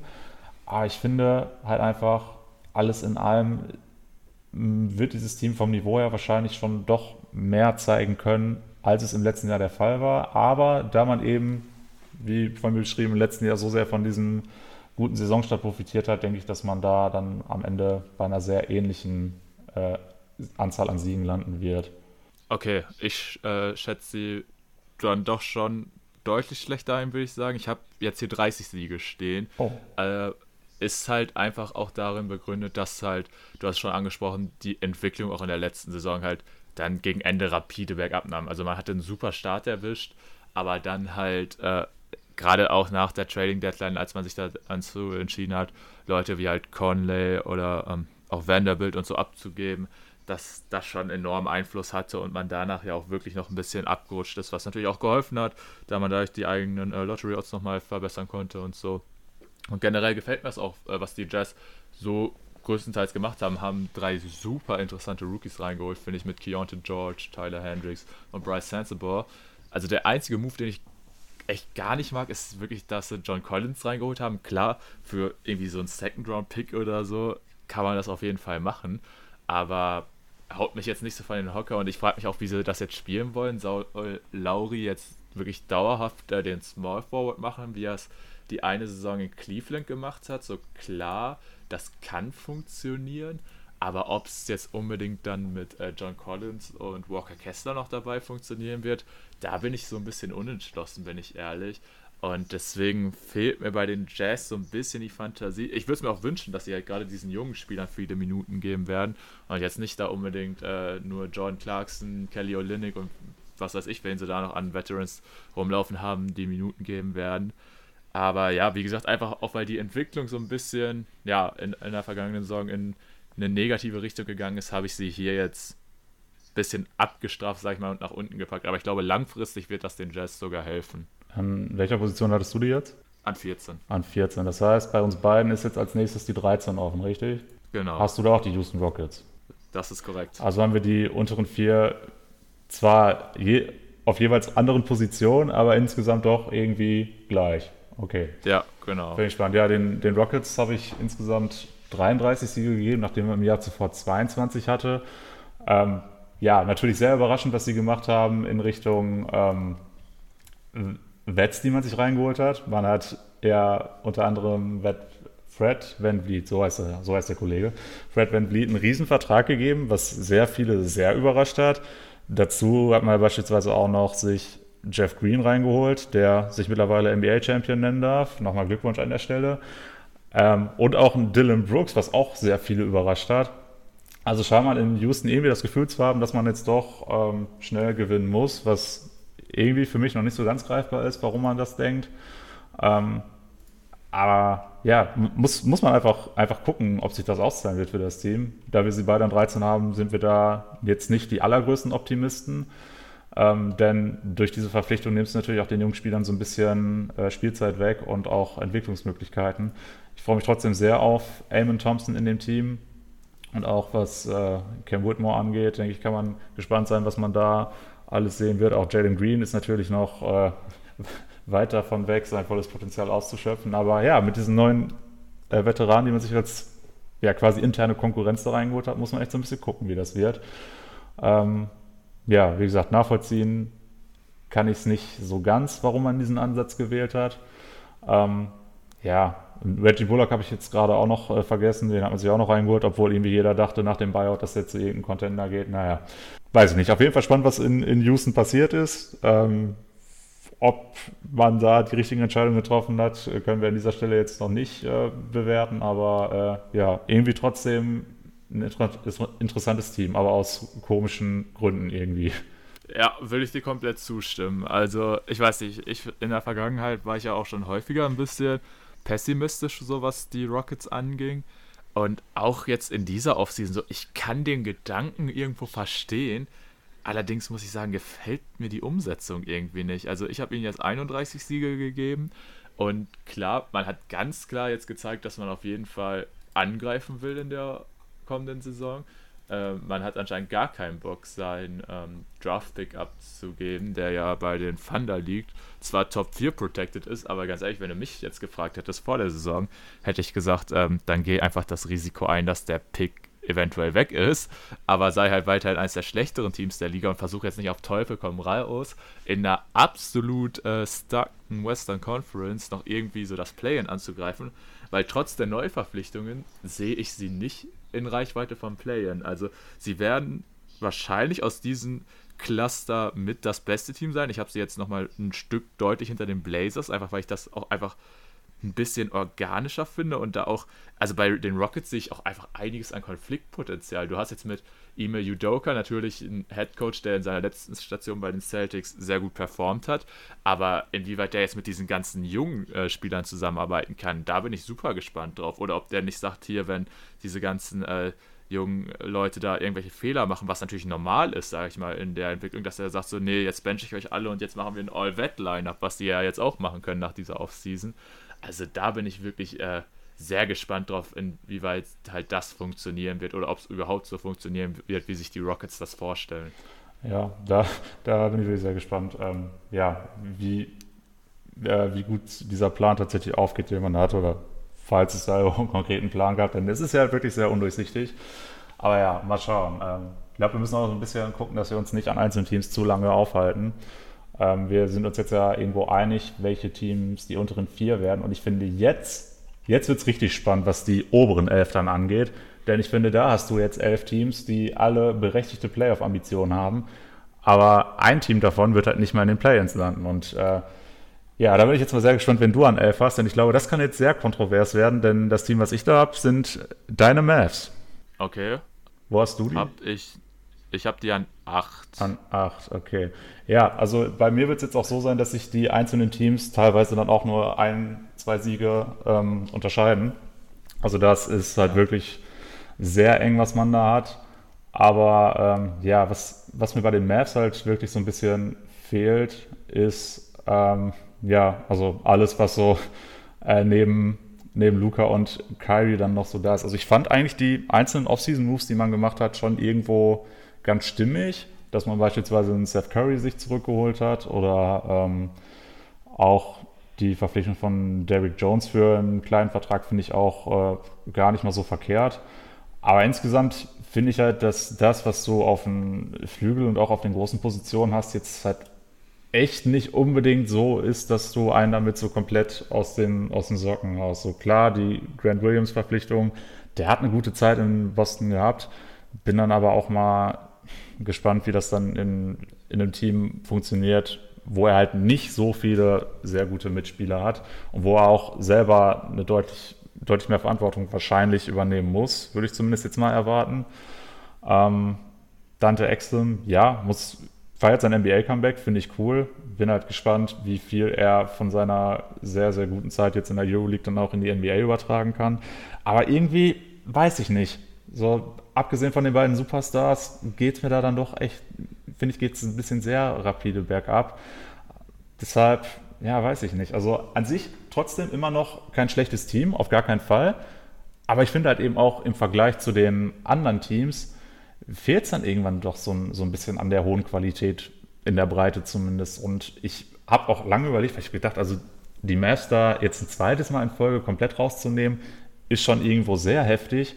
Aber ich habe jetzt auch nicht so unbedingt das Team gefunden, wo ich gesagt habe, hm, nee, also das sehe ich dann aber doch schon schlechter als die Mavs. Von daher sind sie jetzt bei mir in der Elf gelandet. Ja, kann ich nachvollziehen. Also ich finde, man kann hier bei vielen Teams halt äh, einen Case dafür machen und für irgendeins muss man sich schlussendlich entscheiden. Und da kann ich verstehen, dass die Wahl dann auch auf Dallas fällt. Hast du gesagt, wie viele Siege du ihnen jetzt ja, insgesamt gegeben 39. hast? Okay, weil mein elfter Platz, den habe ich auch 39 Siege gegeben. Das sind bei mir die Pelicans geworden. Ah, okay, die habe ich an 10 mit 40 Siegen. Okay. Ähm, ich sage trotzdem noch mal kurz was zu den Mavericks. Gerne. Ähm, die, das sollte keiner nehmen. Alles gut. Ähm, ich habe da ja auch schon ein bisschen was zu gesagt. Äh, als wir bei der Airboy Preview waren, haben wir ja auch äh, wie äh, im Vorjahr wieder zu den Mavericks und Nuggets zusammen gemacht. Shoutout an der Stelle nochmal. War natürlich äh, von deiner Seite aus eine deutlich positivere Preview als ähm, amtierende Champions. Und ja, bei mir dann natürlich mit den Mavericks, mit gerade äh, letzte Saison noch die Play-ins verpasst und so. War schon bitter. Und ich kann mir auch gut vorstellen, dass das in eine ähnliche Richtung gehen wird. Ähm, aber im Großen und Ganzen gefällt es mir schon, was man gemacht hat. Ich bin auch unsicher, ob es funktionieren wird, aber im Großen und Ganzen hast du halt jetzt Moves gemacht, durch die du vor, zum einen deutlich jünger geworden äh, bist. Jetzt hast du zum Beispiel auch deine beiden Rookies mit Lively und Omax, die eigentlich Natur der Sache Minuten sehen müssen. Einfach auch, weil du halt nicht das Personal hast auf, auf dem Flügel oder gerade auch auf den großen Positionen. Und ob das halt funktionieren wird oder nicht, wird man sehen. Ich hoffe halt auch natürlich so ein bisschen, dass es funktionieren wird. Aber im Großen und Ganzen denke ich halt einfach, dass ein Team, was von einem Luka Doncic und Kyrie Irving zusammen angeführt ist, natürlich ist auch immer die Frage, inwieweit sie fit bleiben können, aber ich sehe es eigentlich nicht, dass die nochmal die Postseason und damit halt auch mit dem Begriff die Planes komplett verpassen werden. Das kann natürlich passieren, gerade auch wenn du deine Planes verlierst. Aber ähm, ja, ich habe sie jetzt mit 42 äh, Siegen auf Position 8 gerankt. Sehe aber natürlich auch das Potenzial drin, da komplett rauszufallen. Also so dieses ganze Cluster würde ich sagen, so 11 bis 8, so die vier Teams, die wir jetzt haben, ist für mich auch so ein Cluster, das kann man beliebig hin und her schieben. Hm, ja, okay. Ja, muss man mal so ein bisschen sehen. Wie du schon gesagt hast, ein wird es treffen, einer ist nun mal derjenige, der da nichts mit zu tun haben wird. Welches Teams das dann am Ende wird, das wird wahrscheinlich sogar auch am Ende der Gesundheitszustand entscheiden, kann ich mir sehr gut vorstellen. Ähm, und da steckt es halt nicht drin, muss ja gucken. Ähm, an 10 sprechen wir jetzt dann, dann doch über die New Orleans Pelicans, die ja letztes Jahr auch schon 42 Siege hatten. Ich habe jetzt 40 bei denen, also sogar auch weniger, ähm, obwohl ich mir das Team jetzt doch wahrscheinlich besser gefallen wird.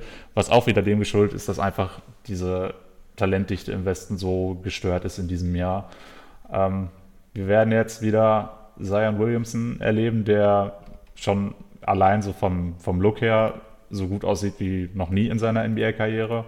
Da haben wir jetzt ja auch aus vielen Richtungen gehört, dass er wahrscheinlich jetzt dann doch mal realisiert hat, dass er äh, nicht nur ein NBA-Profi ist, sondern sich, sondern auch so leben sollte, gerade was äh, Ernährung und äh, körperliche Fitness und sowas angeht.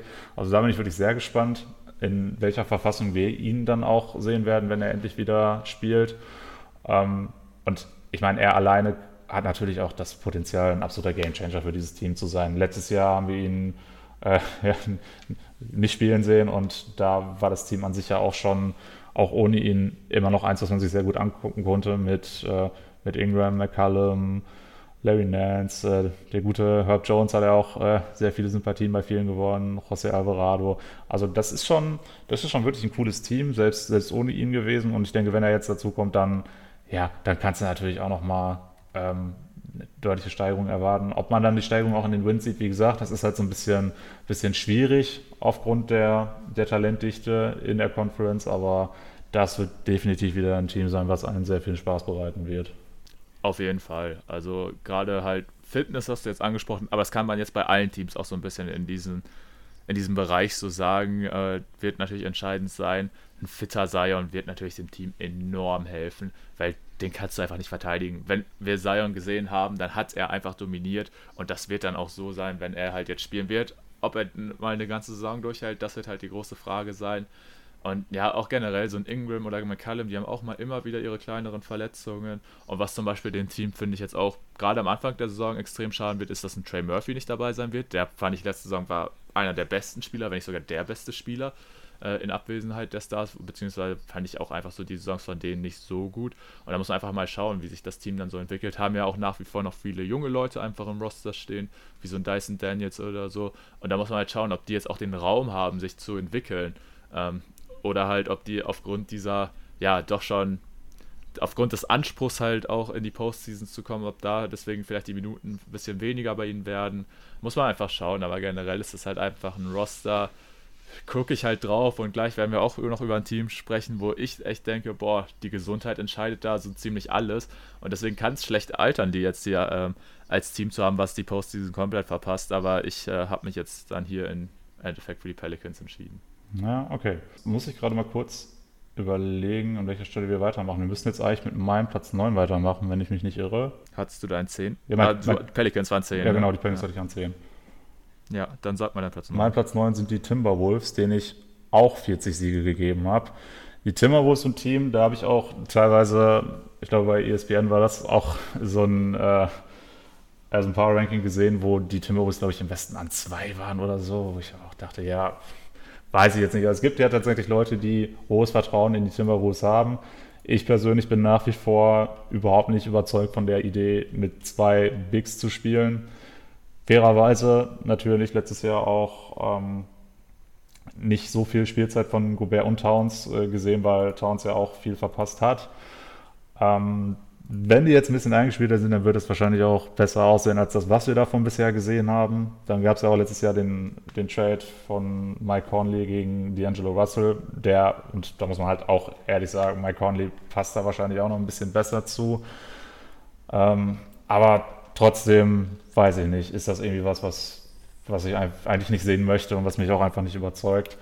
Ähm, was natürlich auch eine große Frage sein wird, ist, welche Entwicklung Anthony Edwards jetzt machen kann Viele sehen in ihm ja schon einen Superstar. Ich jetzt noch nicht. Potenzial natürlich, klar. Ähm, da will ich aber auch noch einen Schritt sehen. Und da sind wir jetzt auch wieder an einem Punkt, den ich jetzt auch schon ein paar Mal gesagt habe. Aber so dieses, diese enge Talentdichte im Westen sorgt eben auch dafür, dass ich bei den Timberwolves sage, die werden nicht mehr Siege holen als schon im letzten Jahr. Ähm, weiß nicht, wie, wo hast du die Timberwolves? Äh, ich habe sie tatsächlich genauso platziert wie du. Okay. Neunter Platz, 40 Siege passt. Meine 10 wurde jetzt noch nicht genannt, aber bei den Wolves, bin ich ehrlich, habe ich gar nicht so viel zu ergänzen, wie du gesagt hast. Also klar, dieses Pairing aus Towns und Gobert haben wir in der letzten Saison einfach nicht so viel gesehen. Da wird man jetzt auf jeden Fall noch, auch noch mal ein bisschen genauer drauf gucken müssen. Gegen Ende der äh, Regular Season sah es ja auch sogar ganz ordentlich aus. Und ich fand, sie waren jetzt auch in der ersten Runde gegen deine Nuggets jetzt keine Katastrophe, aber ich finde, da fehlt auf jeden Fall schon einiges bei diesem Team. Das sich nochmal ähm, am Ende der vergangenen Trading Deadline durch Conley und so verstärkt hat. Aber so ein 36-jähriger Conley kann da jetzt auch nicht der Hoffnungsträger sein. Und ich sehe einfach langfristig, finde ich, ist bei den Wolves auch einfach, wird ein Carl Anthony Towns Trade unausweichlich sein. Also ich finde, da musst du dann irgendwie gucken, dass du ihn irgendwie dazu halt irgendeinen Gegenwert generierst und das Team dann bestmöglich um Anthony Edwards aufzubauen, weil dieses Potenzial zum Star sehe ich bei ihm absolut. Ob, man, ob er jetzt schon ein Star ist oder so, da kann man sich natürlich drüber streiten, aber ich finde auf jeden Fall, das sollte der Spieler sein, der in Zukunft die Zügel in Minnesota in die äh, Hände bekommt. Mhm, okay, dann weiß ich nicht. Wäre es vielleicht sinnvoll, wenn du jetzt mal sagst, wer dein Platz 10 ist, wenn der noch fehlt? Ja, habe ich schon angesprochen, Thema Gesundheit. Natürlich sind es dann die Clippers mit 39 Siegen bei mir. Ja, die Clippers habe ich tatsächlich 42 Siege sogar noch gegeben und sie an die sieben gepackt. Da muss ich sagen, spielt bei mir auch sehr viel so die Personalie James Harden eine Rolle. Wenn der tatsächlich noch zu dem Team getradet wird, dann erhöht das die, den, äh, das Ceiling von denen natürlich enorm. Da muss man aber halt so ein bisschen gucken, ob die das tatsächlich umgesetzt bekommen. Und wenn nicht, dann sind wir eben wieder an dem Punkt, du hast da so ein paar Leute rumlaufen, die genauso gut als Sportinvaliden durchgehen könnten äh, ohne jetzt da irgendwem zu nahe treten zu wollen. Aber ähm, ich denke, dass das, das böse Wort Load Management wird da auch wieder nicht so ganz von der Hand zu weisen sein. Ähm, letztes Jahr hatten die Clippers ja sogar doch noch 44 Siege, obwohl da ja auch schon äh, sehr viele Spiele ohne Kawhi und Paul George leider stattgefunden haben. Deswegen äh, bin ich da jetzt ein bisschen runtergegangen mit 42, aber wie gesagt, sehe da halt eben noch die, die mögliche Upside durch einen James Harden-Deal muss man so ein bisschen gucken. Aber ja, die Clippers halt auch so ein Team. Du hast jetzt vorhin gesagt, so die, du siehst da irgendwie so eine Range von 8 bis 11. Ich hätte es jetzt sogar noch erwartet auf äh, 7 bis 11. Ähm, habe aber Platz 7 und 8 auch mit der gleichen, äh, mit den gleichen Total Wins. Also ja, das ist halt einfach alles sehr eng beieinander. Und wenn es tatsächlich dann so kommt, dass bei den Clippers sich einer von, von Kawhi oder Paul George verletzt, was du natürlich nie ausschließen kannst, dann können die natürlich genauso gut aus dem Play-In und rausfahren und dann der mögliche Platz 11 sein, wo ich jetzt die Mavs habe. Das hatte ich auch gesagt. Gesundheit ist da eben was, was das dann am Ende des Tages vielleicht entscheiden wird. Und ähm, Ja, das zumindest so kurz zu den Clippers. Also du scheinst ja sogar noch pessimistischer zu sein als ich. Weiß nicht, hast du einen möglichen James Harden Trade jetzt da auch mit einkalkuliert oder bist du jetzt erstmal nur vom aktuellen Roster ausgegangen? Nee, tatsächlich nicht so wirklich, weil ich finde, wenn jetzt äh, gerade auch diese Offseason wieder was gezeigt hat in der NBA, dass du einfach nicht, du kannst nicht irgendetwas erwarten, weil es passiert dann eher oder häufiger passiert es dann doch nicht so, da kommt anders. Zum Beispiel, wir haben doch alle damit gerechnet, dass Damian Lillard äh, ein Miami Heat Jersey in Zukunft übersteigen Nein, ich nicht. nicht Absolut nicht. Nicht? Na doch, natürlich. Okay. Also äh, von daher, keine Ahnung, vielleicht landet James Harden dann plötzlich doch bei den Chicago Bulls, weil die sich dazu entschieden haben, doch, wir greifen doch mal an und wir holen uns jetzt Platz 8 im Osten. So, äh, das könnte natürlich auch passieren und er dann halt nicht in LA landet, obwohl wir das natürlich alle irgendwo erwarten. Aber ja, mal gucken uns. Auch ehrlich gesagt, selbst wenn es passiert, reden wir halt mittlerweile über einen James Harden, der jetzt auch in einem Alter ist, wo ich nicht mehr sagen würde, ey, der kann jetzt hier dann auch äh, das Team sozusagen alleine in die äh, in die Playoffs oder so führen. Und das muss man ja leider fast sagen. Also klar, eigentlich muss man immer davon ausgehen, dass das Team in Bestbesetzung antreten wird. Aber wenn du zwei so verletzungsanfällige Superstars wie, wie, halt eben Kawhi Leonard und Paul George hast, dann geht's halt irgendwo nicht so richtig, finde ich. Und gerade auch bei den Clippers, wenn sie für Harden traden würden, denke ich, müssten sie auch einiges an Tiefe abgeben. Und da bin ich dann auch mal gespannt, wie das Team dann funktionieren würde. Aber so, ja, ist halt auch wieder so ein Take, kann super dumm am Ende der Saison aussehen, wenn Kawhi Leonard und Paul George es wirklich schaffen, fit zu bleiben. Aber so habe ich sie jetzt leider echt tief bei mir an Zählen mit nur 39 Siegen. Ja, kann ich auch irgendwo nachvollziehen. Wie gesagt, es ist halt immer so ein bisschen schwierig bei denen zu kalkulieren, was da die Gesundheit angeht. Das ist am Ende des Tages halt wirklich eine komplette Lotterie. Ähm, ja, wie du auch gesagt hast, James Harden Deal, kannst du halt nicht von ausgehen, dass es passiert. Könnte halt sein. Sie sind dann natürlich auch der Frontrunner jetzt aktuell, aber äh, wir wissen ja auch, was Daryl Morey für ein harter Hund ist, wenn es um Trade-Verhandlungen geht. Wenn der nicht seinen entsprechenden Gegenwert bekommt, dann sagt er halt auch, nö, mach ich nicht. Grüße gehen nochmal raus an Ben Simmons. Ähm, ja, muss man halt einfach, einfach so ein bisschen gucken, wie sich das entwickelt. Dann würde ich sagen, mache ich jetzt mit meinem Platz 8 weiter, denn sonst müsste bei dir jetzt auch nichts mehr offen sein, ne? Genau. Ja, und 8 habe ich ein Team, da könnte ich mir sogar vorstellen, dass du die ein ganzes Stück weiter oben hast. Bin ich mal gespannt. Äh, ich habe als nächstes äh, OKC hier stehen mit 42 Siegen. Letztes Jahr hatte man 40. Man hat aber schon gezeigt, dass man einige Spieler in den Reihen hat, die ein sehr hohes Potenzial haben. Wir haben gesehen, dass Shea Gilgis Alexander jetzt nochmal einen Riesensprung gemacht hat. Äh, wir haben gesehen, dass man mit Jalen Williams im Draft einen absoluten Stil gelandet hat gegen Ende der Lottery. Ähm, man hat Außerdem jetzt auch noch mit Chet Holmgren jemanden, der letztes Jahr jetzt auch gar nicht gespielt hat, also dieses Jahr auch als Rookie in die Saison gehen wird und für einige ja auch ein Kandidat für den Rookie of the Year sein wird. Ähm, dazu und jetzt mit Carson Wallace auch nochmal einen ganz interessanten Guard gedraftet. Also Talent hat man da natürlich absolut en masse. Nur die Frage wird auch hier wieder sein, bei der Konkurrenzsituation, bei den Teams drumherum, zu wie viel kann es dann tatsächlich jetzt schon reichen? Man hat eigentlich jetzt auch im letzten Jahr schon in OKC diesen Status verlassen als Team, was jetzt äh, sich neu finden muss, was neu aufgebaut wird. Man muss jetzt angreifen, aber ich sehe es halt schon irgendwo ziemlich schwierig, was, was das angeht. Zumal man halt eben auch mit diesen neuen Talenten, die man sich reingeholt hat, jetzt ein bisschen gucken muss, wie verteilst du da jetzt die Minuten? Man hat ja den Netflix auch noch nicht angesprochen, sich auch noch mit Vasili Micic einen der besten Euroleague-Spieler der vergangenen Jahre reingeholt. Da bin ich auch mal sehr gespannt. Der wird mit Sicherheit auch äh, einige Minuten bekommen wollen. Da weiß natürlich auch noch nicht, wie sich sein Spiel auf die NBA adaptieren lassen wird. Also ja, muss man echt so ein bisschen gucken. Sind einige, auch an einigen Stellen noch Fragezeichen, die ich da so ein bisschen sehe.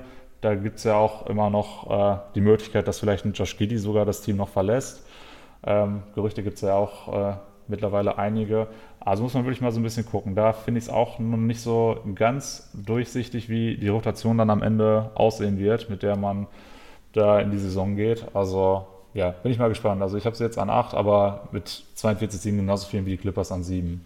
Okay, ja, hast du tatsächlich schon richtig predicted. Ich habe sie äh, einiges höher stehen. Ich habe sie an Position 5 mit 46 Siegen. Mhm. Ich bin sehr im OKC Hype Train, muss ich sagen. Ist, glaube ich, generell auch so etwas, was jetzt gerade viele Teams sich so denken, oder viele Fans sich so denken, ey, das ist jetzt so das Next Team Up. Natürlich habe ich bei denen auch meine Fragezeichen, aber im Grunde hast du schon gesagt, sie haben einfach ihren jungen Kern aus super vielen interessanten jungen Spielern.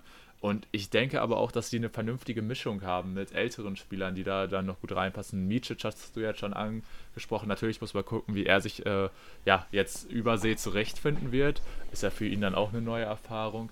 Aber auch so finde ich dann so Leute wie einen ähm, Lou Dort oder Kenrich Williams, die werden da auch schon auf ihre Minuten kommen und wichtige Rollen spielen können. Was ich halt nur bei diesem Roster super interessant finde, ist bei den, ja, trotzdem noch vielen Talenten, die man so dahinter hat, sag ich mal, neben diesen ganz klaren Top-Talenten, so, keine Ahnung, so Spieler wie jetzt Poku oder Usman Jiang oder so, das waren ja auch alles mal früher höhere Picks, so, ob man die jetzt dann zeitnah aufgeben wird, weil es ist halt wirklich so, bildet der Kaderkonstellation so und natürlich auch das Problem, was dazu führt, dass man so viele Picks hat. Ähm, du hast halt einfach nicht mehr die Rosterplätze dafür, um allen die äh, passenden Minuten zu geben.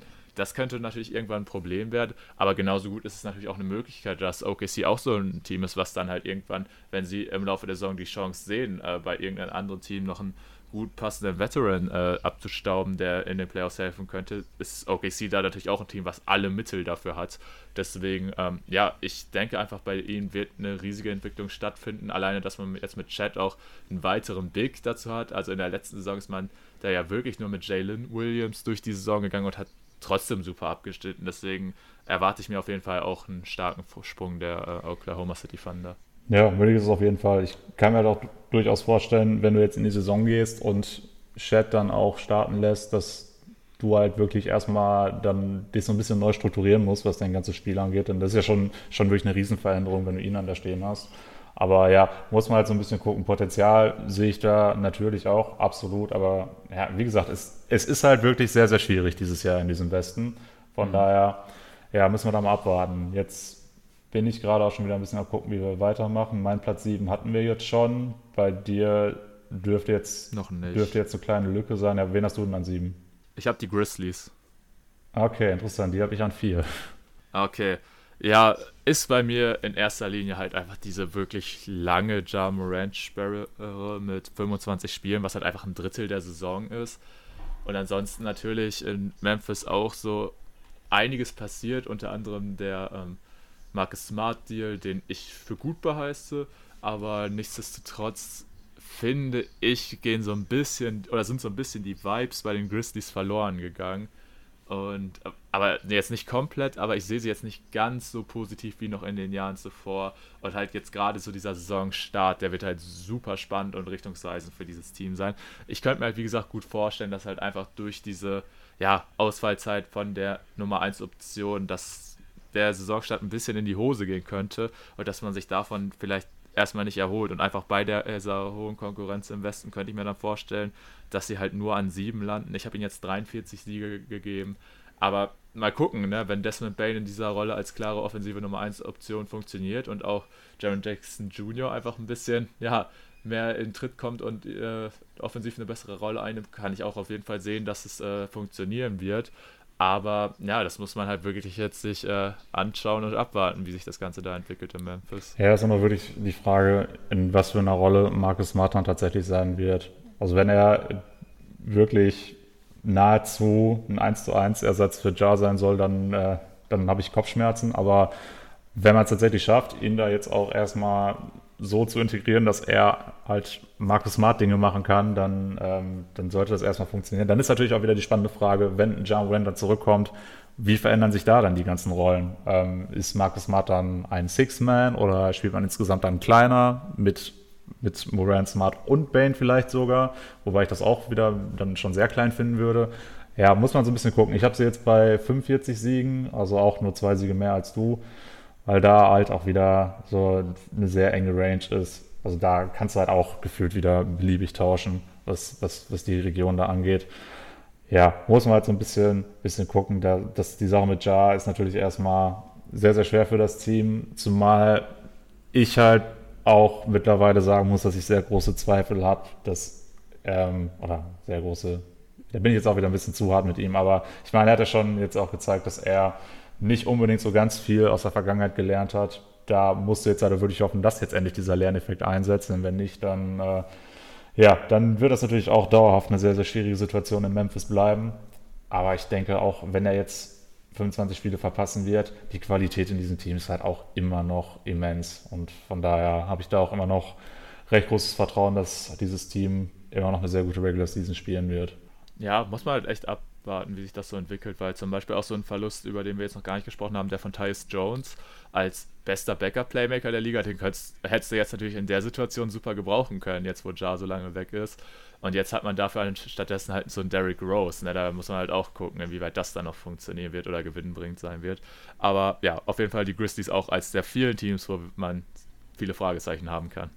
Ja, das, das definitiv. Aber gut, ich denke, zu dem Thema haben wir dann auch alles gesagt. So, dann ey, es ist jetzt echt so ein bisschen undurchsichtig, ne? weil wir halt echt halt ein paar größere Unterschiede haben als im Osten. Äh, wir müssen jetzt von 7 bis 15 beide alles gehabt haben und könnten jetzt mit Platz 6 weitermachen, korrekt? Genau, ich hatte meine 5 ja schon gesagt, aber die 6 haben wir beide noch nicht. Ja, genau, ich hatte meine 4 schon gesagt, ja. Die 6, da habe ich die Golden State Warriors. Habe ich die Lakers. Da hast du die Lakers, okay, krass. Ja, dann, dann würde ich sagen, sprechen wir erst einmal kurz von, über die Warriors. Äh, den habe ich 44 Siege gegeben, also damit zwei mehr als den Clippers und Thundern, die bei mir dahinter sind, und zwei, nee, ein Sieg weniger als den Grizzlies. Bei den Warriors wird halt so ein bisschen die Frage sein, ist dieses Team nicht auch an dem Punkt, wo du sagst, boah, die, die Spieler sind halt echt schon ziemlich alt, wirst du da in der Regular Season nicht echt so ein bisschen, bisschen äh, den Fuß vom, vom Gaspedal nehmen? Denn ich meine, mit der Verpflichtung von Chris Paul hast du das Team jetzt auch nicht wirklich jünger gemacht, eher im Gegenteil. Und da ist ja auch noch erstmal lange Zeit die Frage gewesen, behältst du den auch oder gibst du ihn sogar noch ab? Und jetzt, wo es dann doch so zu sein scheint, dass man ihn behält, ist die Frage, lässt du ihn dann auch starten, was du mit dem Chris Paul natürlich vom Standing her eigentlich machen müsstest. Aber andersrum könnte er natürlich auch ein super Backup-Point Guard für Steph Curry sein da bin ich noch so ein bisschen, bisschen gespannt, wie man das dann tatsächlich machen wird. Dann ist natürlich bei den Warriors auch immer die Frage bei den jungen Spielern, die man hat. Jetzt sind es noch Kuminga und Moody, und Wiseman ist ja schon weg. Aber da ist ja auch mal so die Frage gewesen, ähm, zwei Timelines hat nicht so funktioniert. Können die aber vielleicht jetzt trotzdem mal so langsam ähm, eine größere Rolle in dem Team einnehmen oder sind die vielleicht dann doch eher Trade-Objekt, was man im Laufe der Saison jetzt auch wieder versuchen könnte? Da muss man halt so ein bisschen gucken. An sich finde ich aber auch die weiteren Veränderungen, die man über den Sommer gemacht hat, ähm, ja, nicht alle so verkehrt. Also das, die Edition von Dario Saric fand ich erstmal nicht verkehrt. Klar, der hat jetzt auch in den letzten Jahren nicht so, so ganz viele Spiele gemacht, aber ich denke, so als als Backup, Small Ball, Big, ähm, kann er durchaus auch eine solide Rolle spielen, solange er gesund bleibt. Man hat äh, ja, Di Vincenzo verloren, das fand ich ein bisschen schade, wobei ich mir von dem letztes Jahr eigentlich auch mehr erhofft hätte. Also finde ich das jetzt dann am Ende des Tages auch nicht so schlimm. Und dafür hast du ja auch wieder Chris Paul bekommen. Also ja, im Großen und Ganzen äh, ist das schon ganz okay. Dann bin ich auch sehr gespannt, ähm, da Steve Kerr die Aussage getroffen hat, dass er Clay Thompson sehr viel auf der 4 einsetzen wird. Also werden wir wahrscheinlich sogar wieder noch mehr Small Ball sehen in Golden State. Also ja, warum nicht? Bietet sich natürlich irgendwo an, wenn du Chris Paul hast, ähm, da halt insgesamt nochmal kleiner zu gehen. Aber ob das dann halt auch nicht dann doch zu klein wird, muss man halt auch erstmal sehen. Also ich habe es jetzt hier bei 44 Siegen, die hatte man letztes Jahr auch. Ähm, ja, muss man einfach mal sehen. Also du wirst ja dann höher haben als ich. Mhm. Ich habe sie an Position 4 mit 48 Siegen. 48 Siegen, ja, da haben wir schon eine größere Kluft, okay. Ja, weiß nicht, willst du gerade auch nochmal was zu den Warriors sagen? Ja, also du hast ja auf jeden Fall schon viele Punkte genannt, äh, was natürlich jetzt gerade auch ein bisschen schade ist, dass sich ja Draymond verletzt hat und deswegen wahrscheinlich auch erst ein bisschen ausfallen wird. Aber im Großen und Ganzen sehe ich zum Beispiel auch diese Verpflichtung von Paul deutlich positiver oder ziemlich positiv.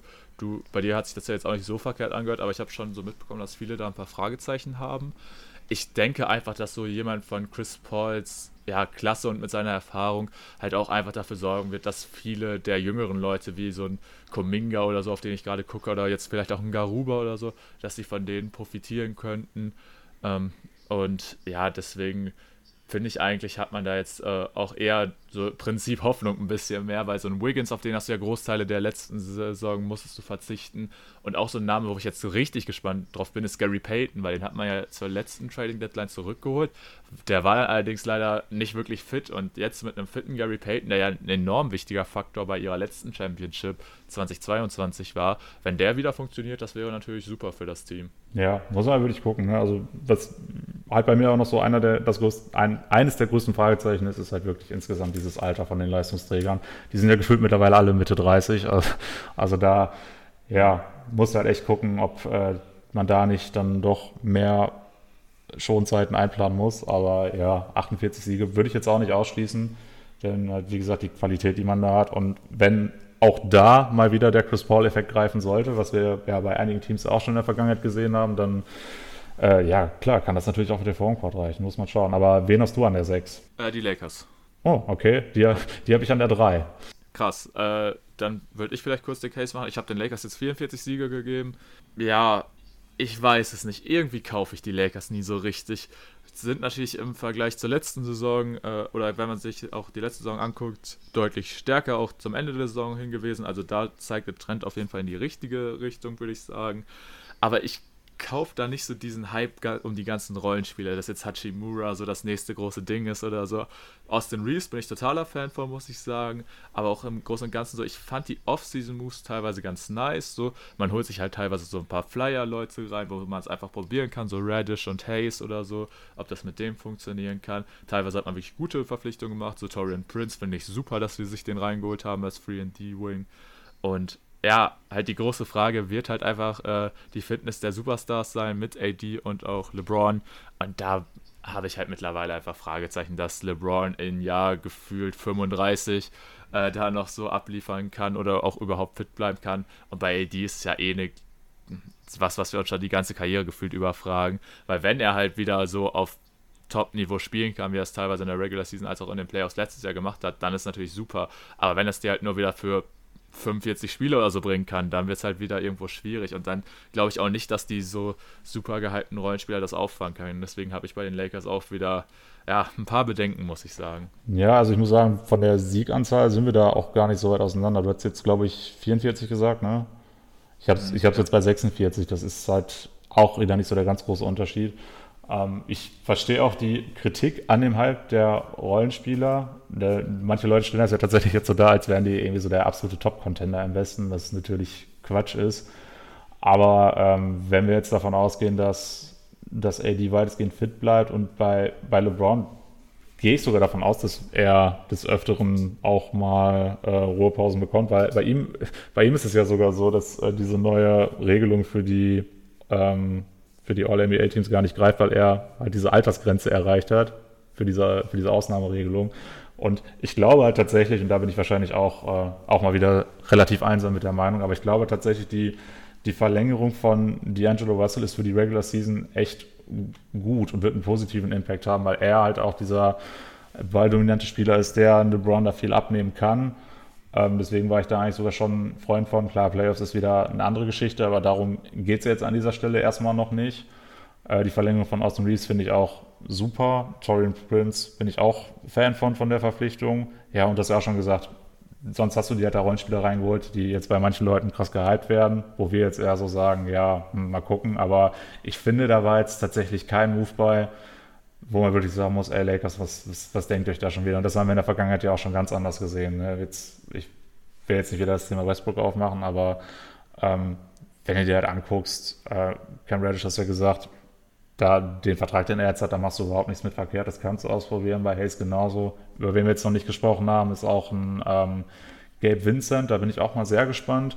Er ja auch jemand, der, was Playmaking angeht, auch nochmal einen LeBron entlasten kann, sodass er sich, dass, dass, dass LBJ sich vielleicht sogar letztendlich die Spiele mehr oder weniger aussuchen kann, wo er tatsächlich dann mal ähm, voll reingehen muss. Also ja, ich, ich, ich finde ja trotzdem ziemlich tief, auch wenn manche Leute da oder manche, manche Spieler in dem Roster jetzt ein bisschen overhyped werden, aber insgesamt finde ich, ähm, hat man, was den Kader angeht, nochmal einen ordentlichen Schritt nach vorne gemacht. Und man darf ja auch nicht vergessen, dieser Kern, den man dann nach der letzten Trading Deadline hatte, der hatte ab diesem Zeitpunkt auch den besten Rekord in der Liga. Das, das haben vielleicht auch schon wieder einige so ein bisschen vergessen.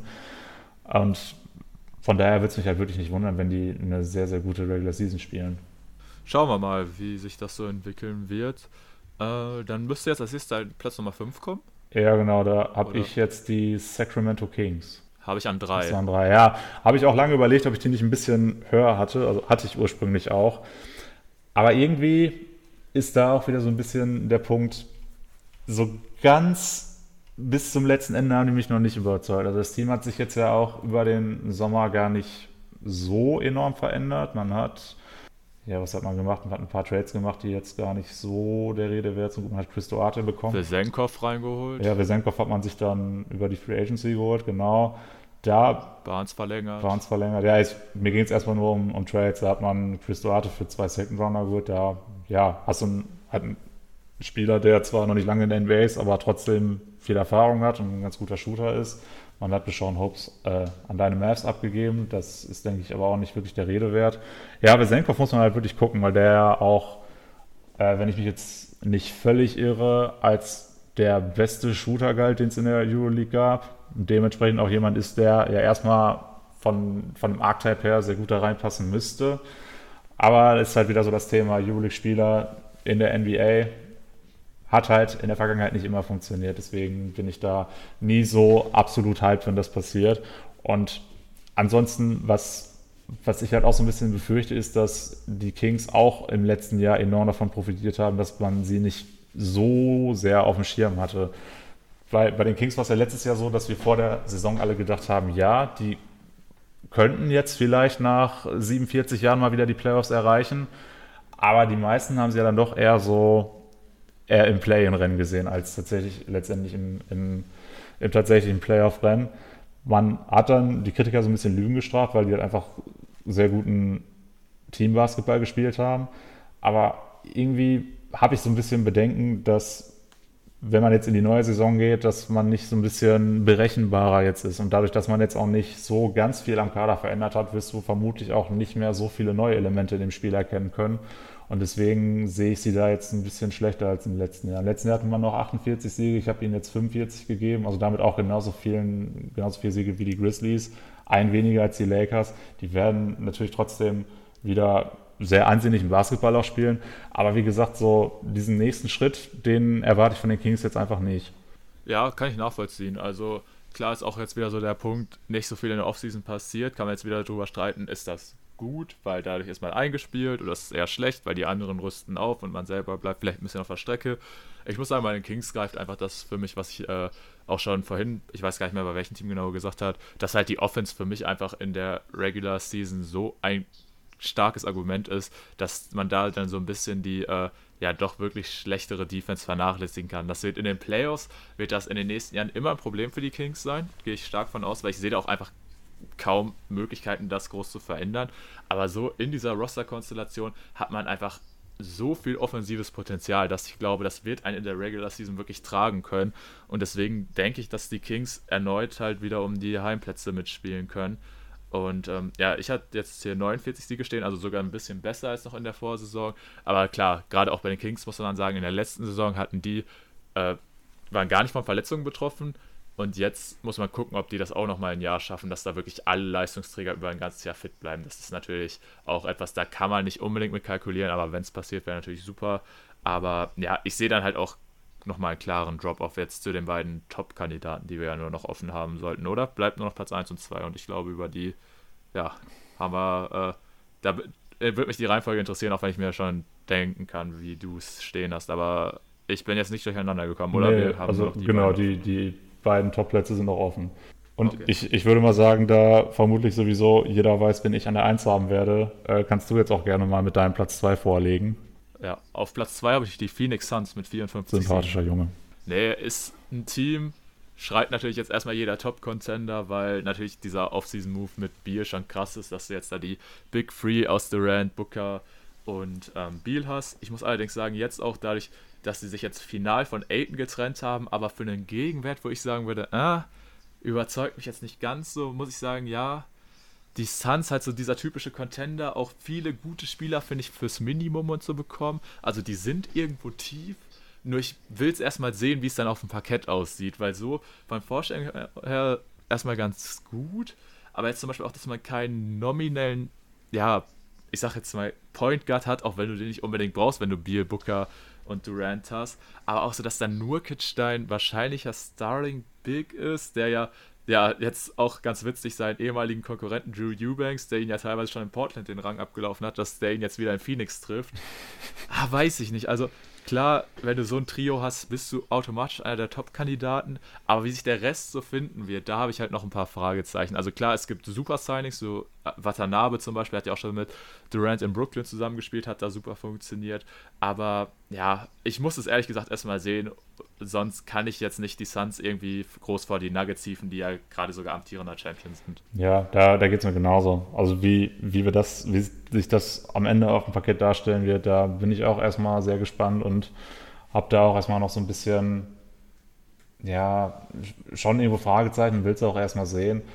Äh, du hast ja auch jetzt schon gesagt, man hat auch viele weitere ganz ordentliche Editions für wenig Geld gemacht. Da finde ich, so kann man auf jeden Fall auch mal einen Eric Gordon hervorheben, der mittlerweile natürlich auch in die Jahre gekommen ist, ganz klar. Aber wenn du halt so überlegst, du hast da diese, dieses Superstar-Trio und dann kommt auch noch mit Eric Gordon jemand, der auch noch einen sehr großen Namen hat dazu. Das ist halt schon, das ist halt schon wirklich insane. Ähm, wie, wie man das letztendlich spielen wird, ist halt echt so ein bisschen, ja, wahrscheinlich wirst du auch sehr viel Your Turn, My Turn sehen, kann ich mir vorstellen. Ja, muss man einfach mal so ein bisschen gucken, wie das bei Phoenix dann letztendlich aussehen wird. Ist halt wirklich jetzt in der Konstellation auch nochmal was, was ganz Neues für das Team. Da wird es wahrscheinlich sowieso am Anfang auch erstmal so ein bisschen ähm, schwieriger sein, in einen gescheiten Groove zu kommen. Äh, anders als bei anderen Teams, die da jetzt schon seit längerer Zeit eingespielt sind. Aber ja, das, das Talentlevel im Team ist natürlich komplett insane und äh, da werden wir sicher auch die ein oder andere großartige individuelle Leistung sehen werden in der Saison. Ja, davon gehe ich auch auf jeden Fall aus. Also gerade bei den Jungs, äh, Booker ist dann natürlich auch immer so ein Kandidat, der in einem Spiel dann komplett eskaliert. Bei Beal und Durant muss man halt gucken, wie die es so schaffen, über die Saison fit zu bleiben. Das ist ja auch in der Vergangenheit immer mal mehr Fragezeichen gewesen. Klar, Book hat auch seine, seine Hamstring-Sachen, aber bei ihm gehe ich eigentlich von aus, dass das ganz gut funktionieren wird.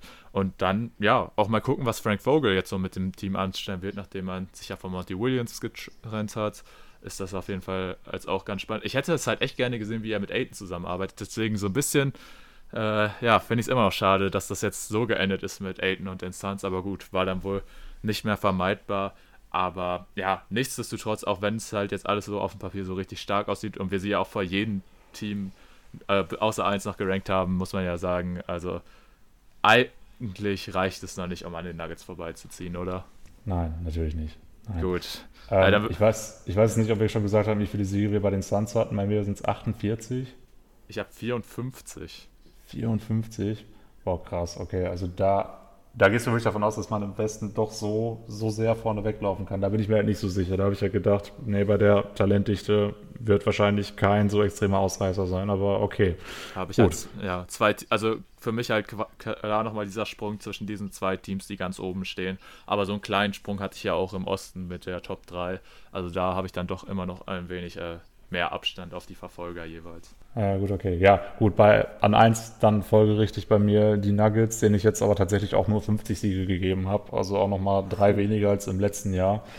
Ja, ähm, kommt halt eben auch wieder die Konkurrenzsituation im Westen zu Trage und auch die Tatsache, dass das Team zumindest, was das gesamte Roster angeht, nicht mehr so gut aussieht wie im vergangenen Jahr. Durch die Abgänge von Bruce Brown, Jeff Green, ja, Thomas Brandt können wir jetzt ein bisschen vernachlässigen wahrscheinlich, aber ja, dass die beiden fehlen, tut natürlich verdammt weh. Mit Justin Holiday ist jetzt jemand bekommen, den ich als, äh, als Ersatzspieler erstmal okay finde. Haut mich natürlich jetzt auch nicht komplett um, aber finde ich schon äh, absolut in Ordnung, den zu sein. Ja, und dann geht es eben so ein bisschen darum zu gucken, wie die Rookies funktionieren, die man sich reingeholt hat. Alle haben ja irgendwo die Gemeinsamkeit, dass die schon äh, ein bisschen älter sind, das heißt auch körperlich deutlich austrainierter sind. Und da geht es natürlich einfach nur darum, dass die auch möglichst schnell gut funktionieren. Das, das ganz große Potenzial wird wahrscheinlich keiner von denen haben. Ähm, aber ey, wenn einer von denen zumindest so ansatzweise so gut funktioniert wie in Christian Brown im letzten Jahr, dann bin ich damit schon, schon absolut happy.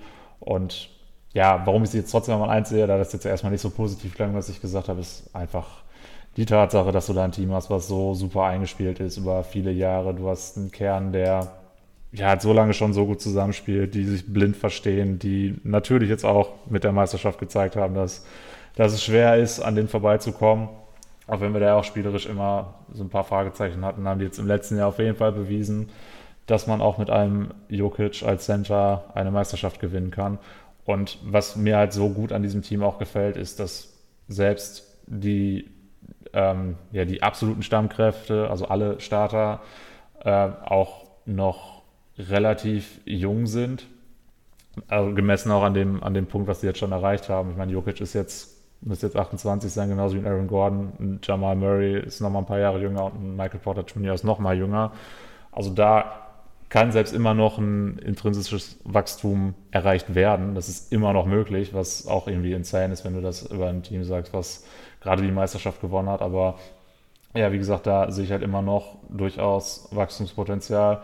Und wenn du dir dann auch Leute anguckst, wie eben der von mir schon genannte Christian Brown, der mit Sicherheit auch noch mal einen Schritt nach vorne gehen kann, dann ähm, ja, bin ich da auch wieder zuversichtlich, dass man erneut den Westen als erster abschließen kann. Gehe ich mit dir mit. Also ich habe sogar 57 Siege hier stehen, also war mir auch wichtig, den Das Team ist komplett insane. Auch nochmal komplett so, äh, ja, den besten Record overall zu geben. Äh, gut, im Endeffekt merke ich gerade auch, also wahrscheinlich sind so die Siege, die ich so den Wizards oder so abgezogen habe, habe ich jetzt so bei den Top-Teams so ein bisschen nach oben drauf geklatscht. Wie viel hast du denn insgesamt vergeben eigentlich? Äh, jetzt muss diese 1230, die ist. Ah, okay, ja, habe ich auch.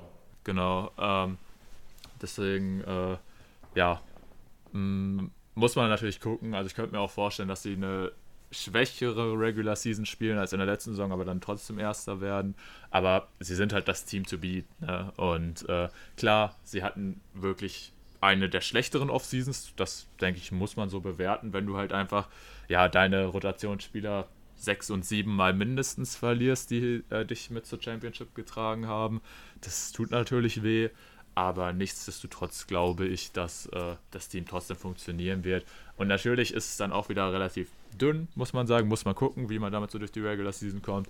Aber ich will ja da auch so bei dem, man hat da ja eigentlich eher wenige Sorgen. So klar, bei Porter Jr. muss man immer ein bisschen bangen, dass das mit dem Rücken und so auch alles heile bleibt. Aber ansonsten, wie ein Murray zum Beispiel auch nach seiner Verletzung zurückgekommen ist, das ja insane. Und nichtsdestotrotz ist dann auch, ein Team, wo ich mir vorstellen könnte, dass die dann vielleicht zur Trade Deadline irgendwie noch, wenn sie jetzt die jungen Leute spielen lassen und die zumindest interessante Ansätze zeigen, dass sie die vielleicht dann noch weiter trainen oder so für Veteranen oder so oder vielleicht dann auch eine interessante Buyout-Option oder so werden, auch wenn es jetzt in der Vergangenheit nicht so den riesen Einfluss gehabt hat. Aber wie gesagt, also Denver als amtierender Champion bleibt bei mir hier auch erstmal auf der Nummer 1 und da müssen die anderen Teams halt auch erstmal zeigen, dass sie die schlagen können im Westen. Ja, absolut. Es ist das Team to beat, ohne jede Frage. Ja, gut, dann haben wir den Westen tatsächlich auch abgeschlossen. Das ist nach längerer Zeit jetzt auch mal wieder eine absolute XXL-Folge von uns. Aber äh, ja, so ist das nochmal, wenn man ein Power Ranking über 30 Teams macht, dann muss er halt eben auch ein bisschen Zeit für alle nehmen. Ja. Und äh, ja, aber ich finde, so nach längerer Zeit kann man das natürlich auch mal wieder machen. Ja, ne? genau. Nimmt so ein bisschen als Entschädigung dafür, dass wir jetzt längere Zeit nichts gemacht haben. Ja, irgendwie muss man das kompensieren.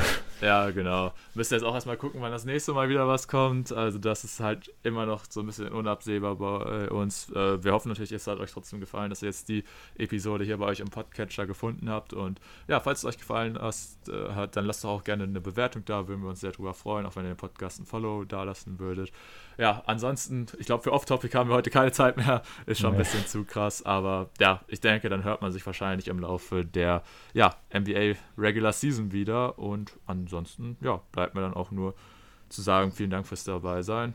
Die Zuhörer natürlich fürs Zuhören, an dich, Tim, fürs mit dabei sein. Und gerne, ja, gerne. dann würde ich sagen, bis zum nächsten Mal. Haut rein. Ciao. Bis zum nächsten Mal. Ciao.